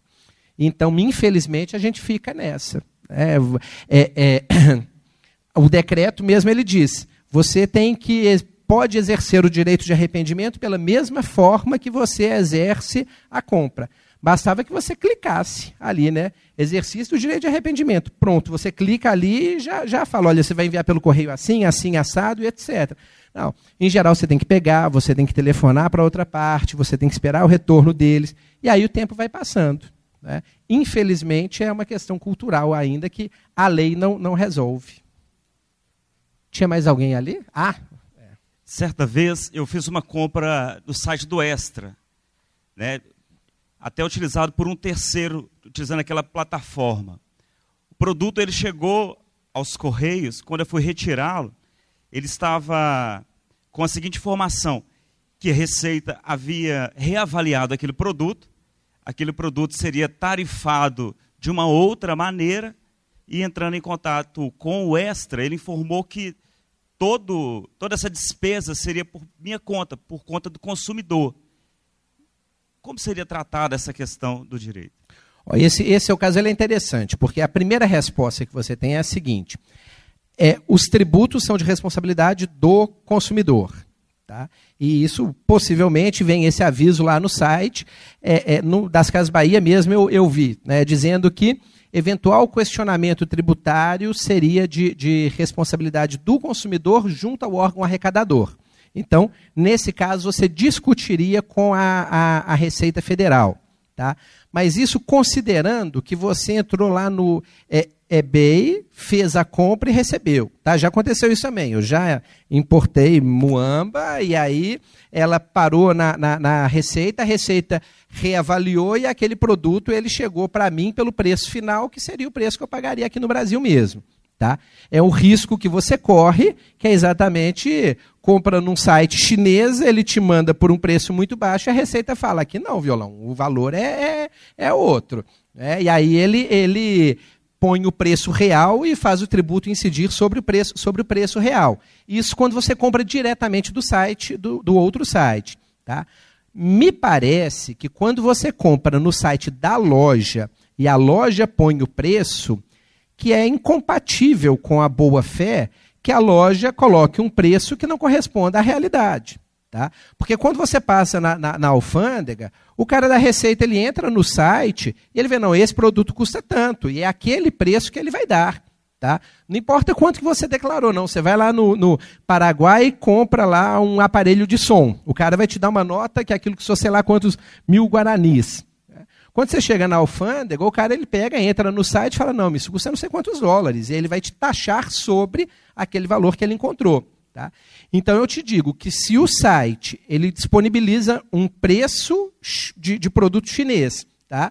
e você é parado na alfândega, isso muito provavelmente, para mim, sejaria uma ação contra o próprio site. Assim, você não imagina que o Extra vai estar vendendo um produto com um preço abaixo do preço real e que você vai ser taxado por isso. Né? É, ele precisa te dar o preço correto do produto, né? até para que você saiba qual é o tributo que vai incidir. Tá? E mesmo que você me fale, ah, Rodolfo, mas o Extra não tem culpa, porque não foi o Extra mesmo. Né? É simplesmente um outro comerciante que usou o seu site, porque essa é uma prática cada vez mais comum. Não importa. A partir do momento em que o Extra disponibilizou a sua plataforma, ele responde solidariamente pelos atos daqueles que disponibilizam produtos na sua plataforma. Então, nesse caso, eu, eu acho que a, a propaganda abusiva seria uma tese boa para você. Tá? Você não está discutindo se deve ou não o imposto. O que você está discutindo é o preço que foi anunciado, que é a base de cálculo daquele tributo. Ok, meninos? Então, Agradeço a vocês. Em nome do curso de Direito, eu declaro encerrada a, a nossa sessão. Eu, eu te respondo ali agora, mas é só porque já terminamos aqui. Ok? Muito obrigado, gente. Ciao, ciao.